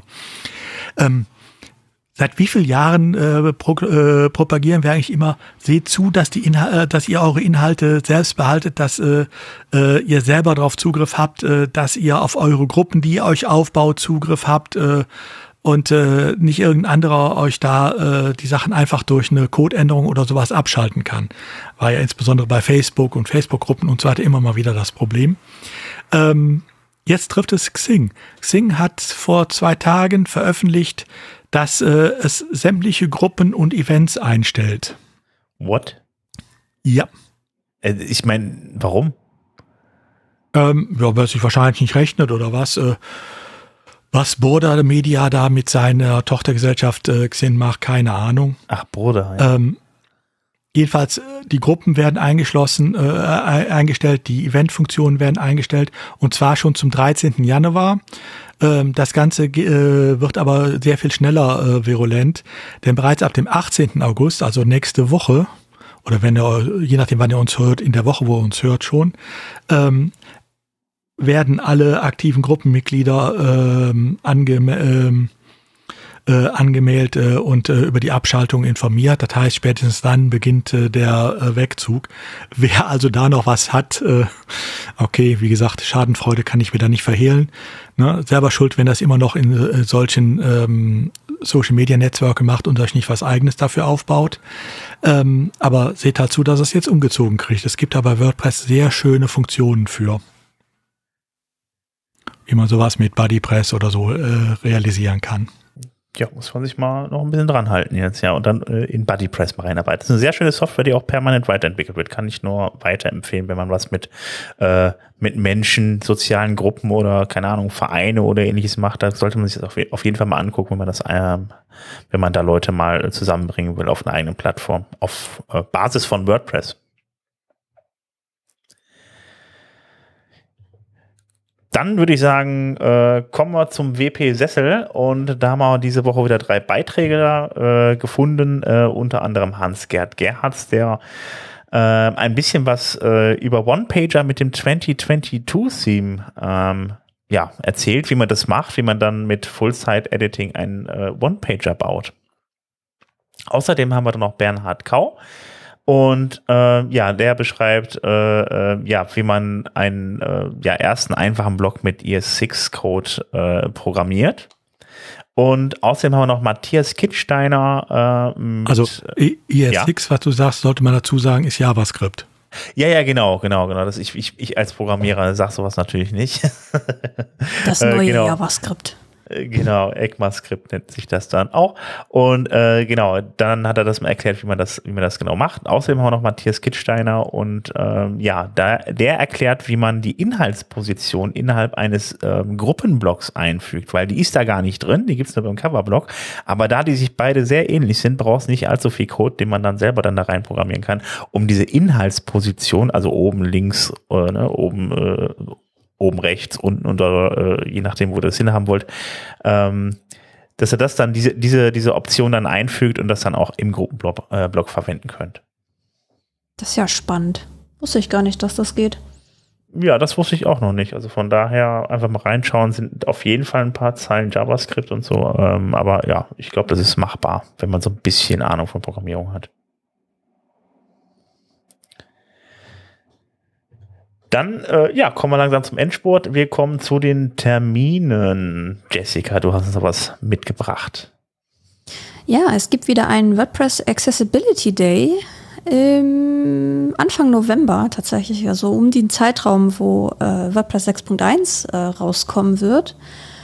Und ja, der Accessibility Day ist relativ einfach erklärt. Es geht eben um Barrierefreiheit. Und das ist so ein äh, ja, 24-stündiges virtuelles Event. Also ihr müsst nicht die ganzen 24 Stunden dabei sein, um Gottes Willen. Ich glaube, das möchte auch niemand. Aber es zieht sich halt ähm, ja durch verschiedene Zeitzonen durch und ähm, da ist jetzt der Call for Sponsors und der Call for Speakers äh, raus. Also wer sich zu dem Thema Accessibility, wer da was beitragen möchte ähm, mit einem Talk oder wer das ganze Projekt unterstützen möchte, der äh, ja, kann sich da jetzt gerne melden. Und ja, das wird bestimmt auch wieder sehr spannend, was es da an Vorträgen gibt. Ist jetzt, ist jetzt zum ersten Mal der Accessibility Day? Ich weiß jetzt gerade gar nicht, oder war der schon ein paar Mal? Ich meine, den gab es schon mal. Ja. Ich meine auch, das ist die zweite oder dritte Auflage jetzt. Ja. Ja. Genau. Ihr steht halt immer so ein bisschen im Schatten, ähm, weil das Thema noch nicht so viele interessiert. Aber ähm, zumindest mal als kleiner Hinweis für alle Entwickler, ähm, es lohnt sich durchaus, sich mit Accessibility, also Barrierefreiheit zu beschäftigen, ähm, weil die Anforderungen an Webseiten, äh, das einzufügen, werden in den nächsten äh, Jahren enorm anziehen, auch die rechtlichen Anforderungen. Also ähm, es lohnt sich. Ich glaube, 2025 soll das so auch rechtlich ja. verbindlich werden, ne? Ich meine, es wird natürlich so ähnlich werden wie mit der Datenschutzgrundverordnung. Auch da wusste man ja schon ein paar Jahre vorher, sie kommt, aber interessiert hat sie ja eigentlich erst ein halbes Jahr oder ein Vierteljahr vorher. Äh, und dann äh, jammerten alle, so schnell können wir das nicht umstellen. Äh, hier wird es so ähnlich sein. Ne? Also bis Ende 2024 wird es keine Sau interessieren und dann jammern alle, wie schnell sie es machen müssen. Ähm, aber ähm, von daher interessiert euch auch äh, ruhig jetzt schon für dieses Thema. Es wird euer Schaden nicht sein.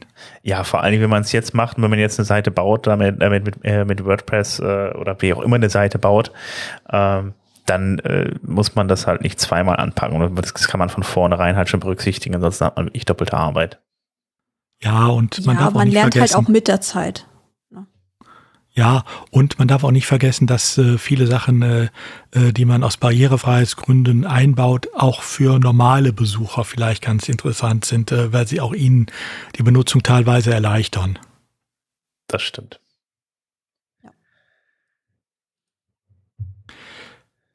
Dann haben wir noch ähm, das WordCamp US mal wieder. Das steht ja auch an jetzt demnächst. Ähm, genau genommen am 9., äh, 10., 11. September. Ähm, da ist jetzt der äh, Zeitplan, der äh, Schedule draußen. Äh, auch interessant übrigens für die, die nicht dahin fahren, äh, weil natürlich äh, wieder alles äh, auch online übertragen wird, so wie die letzten Jahre auch. Ähm, findet man äh, auch einige aus in der deutschen Community durchaus bekannte Namen. Ich glaube, am zweiten Tag ist äh, der Felix Arndt dabei. Und am ersten Tag gibt es zum Beispiel den ganzen Vormittag äh, einen dreistündigen Blog mit dem Alan Schlesser. Ähm, Getting Started mit WP CLI, also wer über die CLI-Schnittstelle mal äh, WordPress bedienen will oder das lernen will. Ähm, da gibt es eine super Einführung von jemandem, der es äh, sicherlich auch gut kann. Hm. Ähm, von daher guckt mal rein, Link in den Show Notes. Was auch sehr entspannend ist, weil es für unsere Zeit äh, ja abends stattfindet. Also wer sich zwei schöne Abende machen will, kann sich da die Livestreams anschauen. Aufgrund der Zeitverschiebung ist das ja bei uns abends. Ja, genau. Ansonsten gibt es das wahrscheinlich dann ja auch wieder irgendwie alles äh, äh, die, zum Nachschauen. Wer es dann nicht sehen konnte, dann auf YouTube dann nochmal irgendwie reinschauen. Ja, sollte man von ausgehen, dass das wieder so gehandhabt wird. Und auch beim WordCamp Niederlande, auch kurz nach dem WordCamp US, nächsten Monat äh, gibt's jetzt den, das Programm und es gibt auch noch Tickets dafür. Ähm, sie sind aber schon weniger worden, geworden, äh, seit ich das letzte Mal reingeschaut habe. Also wer äh, auf einen kleinen Ausflug in den Zoo und ein, zu einem WordCamp, also gleichzeitig machen möchte, der kann gerne mal nach Arnheim kommen am 15. und 16. September.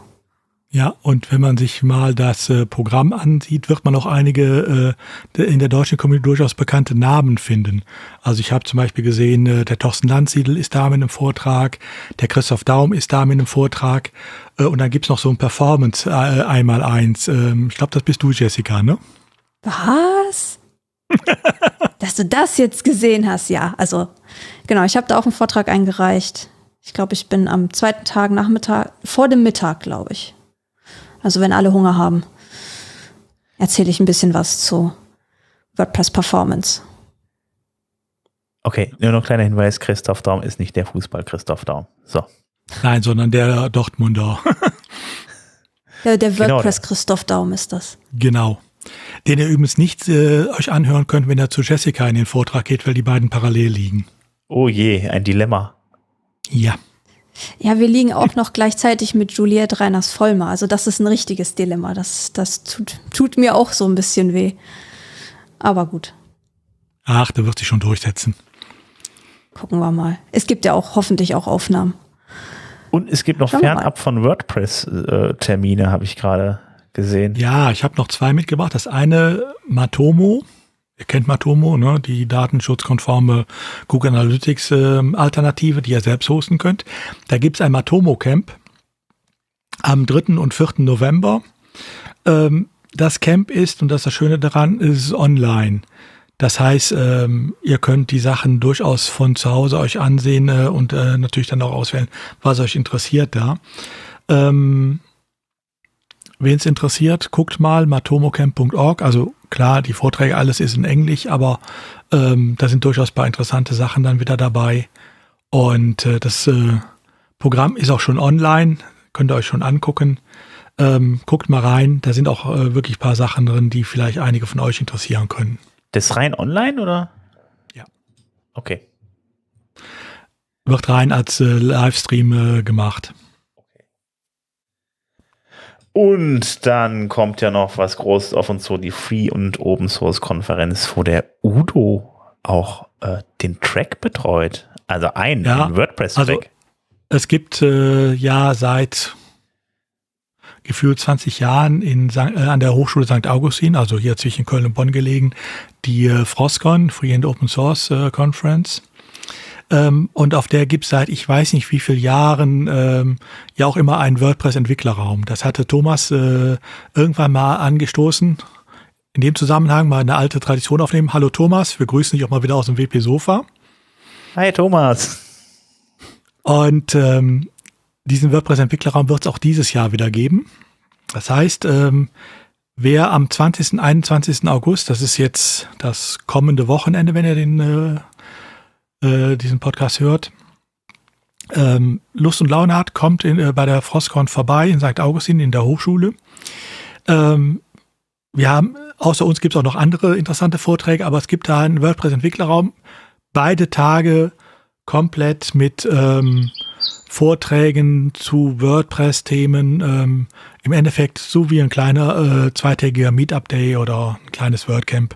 Äh, Eintritt ist frei. Ähm, und wir würden uns freuen, möglichst viele von euch da zu sehen. Ähm, ihr werdet äh, da auch zum Beispiel ähm, Sven erleben, ne? wenn ihr wissen wollt, wie zum Beispiel äh, das äh, WP Sofa entsteht. Es gibt da, äh, so viel sei schon gesagt, äh, einen entsprechenden ähm, Track, äh, wo Sven davon berichtet. Es gibt auch eine Podcast-Werkstatt. Wer selber mal so einen Podcast machen will, das auch dazu. Machen wir auch. Ähm, und ansonsten halt vollgepackt mit WordPress-Themen. Ähm, die genauen Themen findet ihr ab Anfang der Woche wahrscheinlich auch im Frostcon-Kalender. Ansonsten ähm, meldet euch einfach in Köln oder in Bonn beim Meetup an, wenn ihr das nicht getan habt, weil da geht das ja auch jetzt äh, am Wochenende oder spätestens Montag als Einladung raus. Da ist auch das ganze ähm, Programm dann mit abgedruckt. Ja, also, also wir würden das freuen, uns freuen, möglichst viel von euch zu sehen. Ja, finde ich auch gut, auf jeden Fall. Die, äh, also wenn er schon, wenn er vielleicht nicht zu den Vorträgen kommt, abends, am Samstagabend gibt es immer das große Grillen mit ein paar Bierchen. Wenn er also ein bisschen socialisen wollt, auf jeden Fall äh, ist perfekt, auf jeden Fall dafür. Das ist ein schöner großer Innenhof, wo wir uns dann immer alle treffen draußen und äh, ja, ich freue mich auf jeden Fall. Ja, dann würde ich sagen, äh, war's das auch für heute. Ähm, bleibt eigentlich nur noch zu erwähnen, wenn ihr Fragen, Kritik, Anregungen oder ähnliches habt und mit uns sprechen wollt oder äh, ja, uns einfach irgendwas mitteilen wollt, dann kommt doch einfach bei uns auf den Discord unter wp-sofa.de-discord werdet ihr automatisch zu unserem Discord weitergeleitet. Ähm, da könnt ihr dann reinkommen und ja, Fragen stellen, Dinge posten und äh, ja, mit uns Kontakt aufnehmen. Ansonsten äh, findet ihr uns auch noch auf Twitter und ja, äh, auf Facebook, wobei da eher weniger los ist, aber auch wurscht, da kommt ihr auch an uns ran. Ähm, Ihr könnt natürlich auf auf äh, iTunes als auch auf Spotify eine äh, Bewertung hinterlassen. Da freuen wir uns immer riesig drüber. Und ansonsten würde ich sagen, wünschen wir euch schöne zwei Wochen. Vielleicht sehen wir uns dann kommende Woche auf der Frostcon. Ich sage einfach mal schönes Wochenende. Bis dann. Macht's gut. Ciao. Tschüss. Tschüss.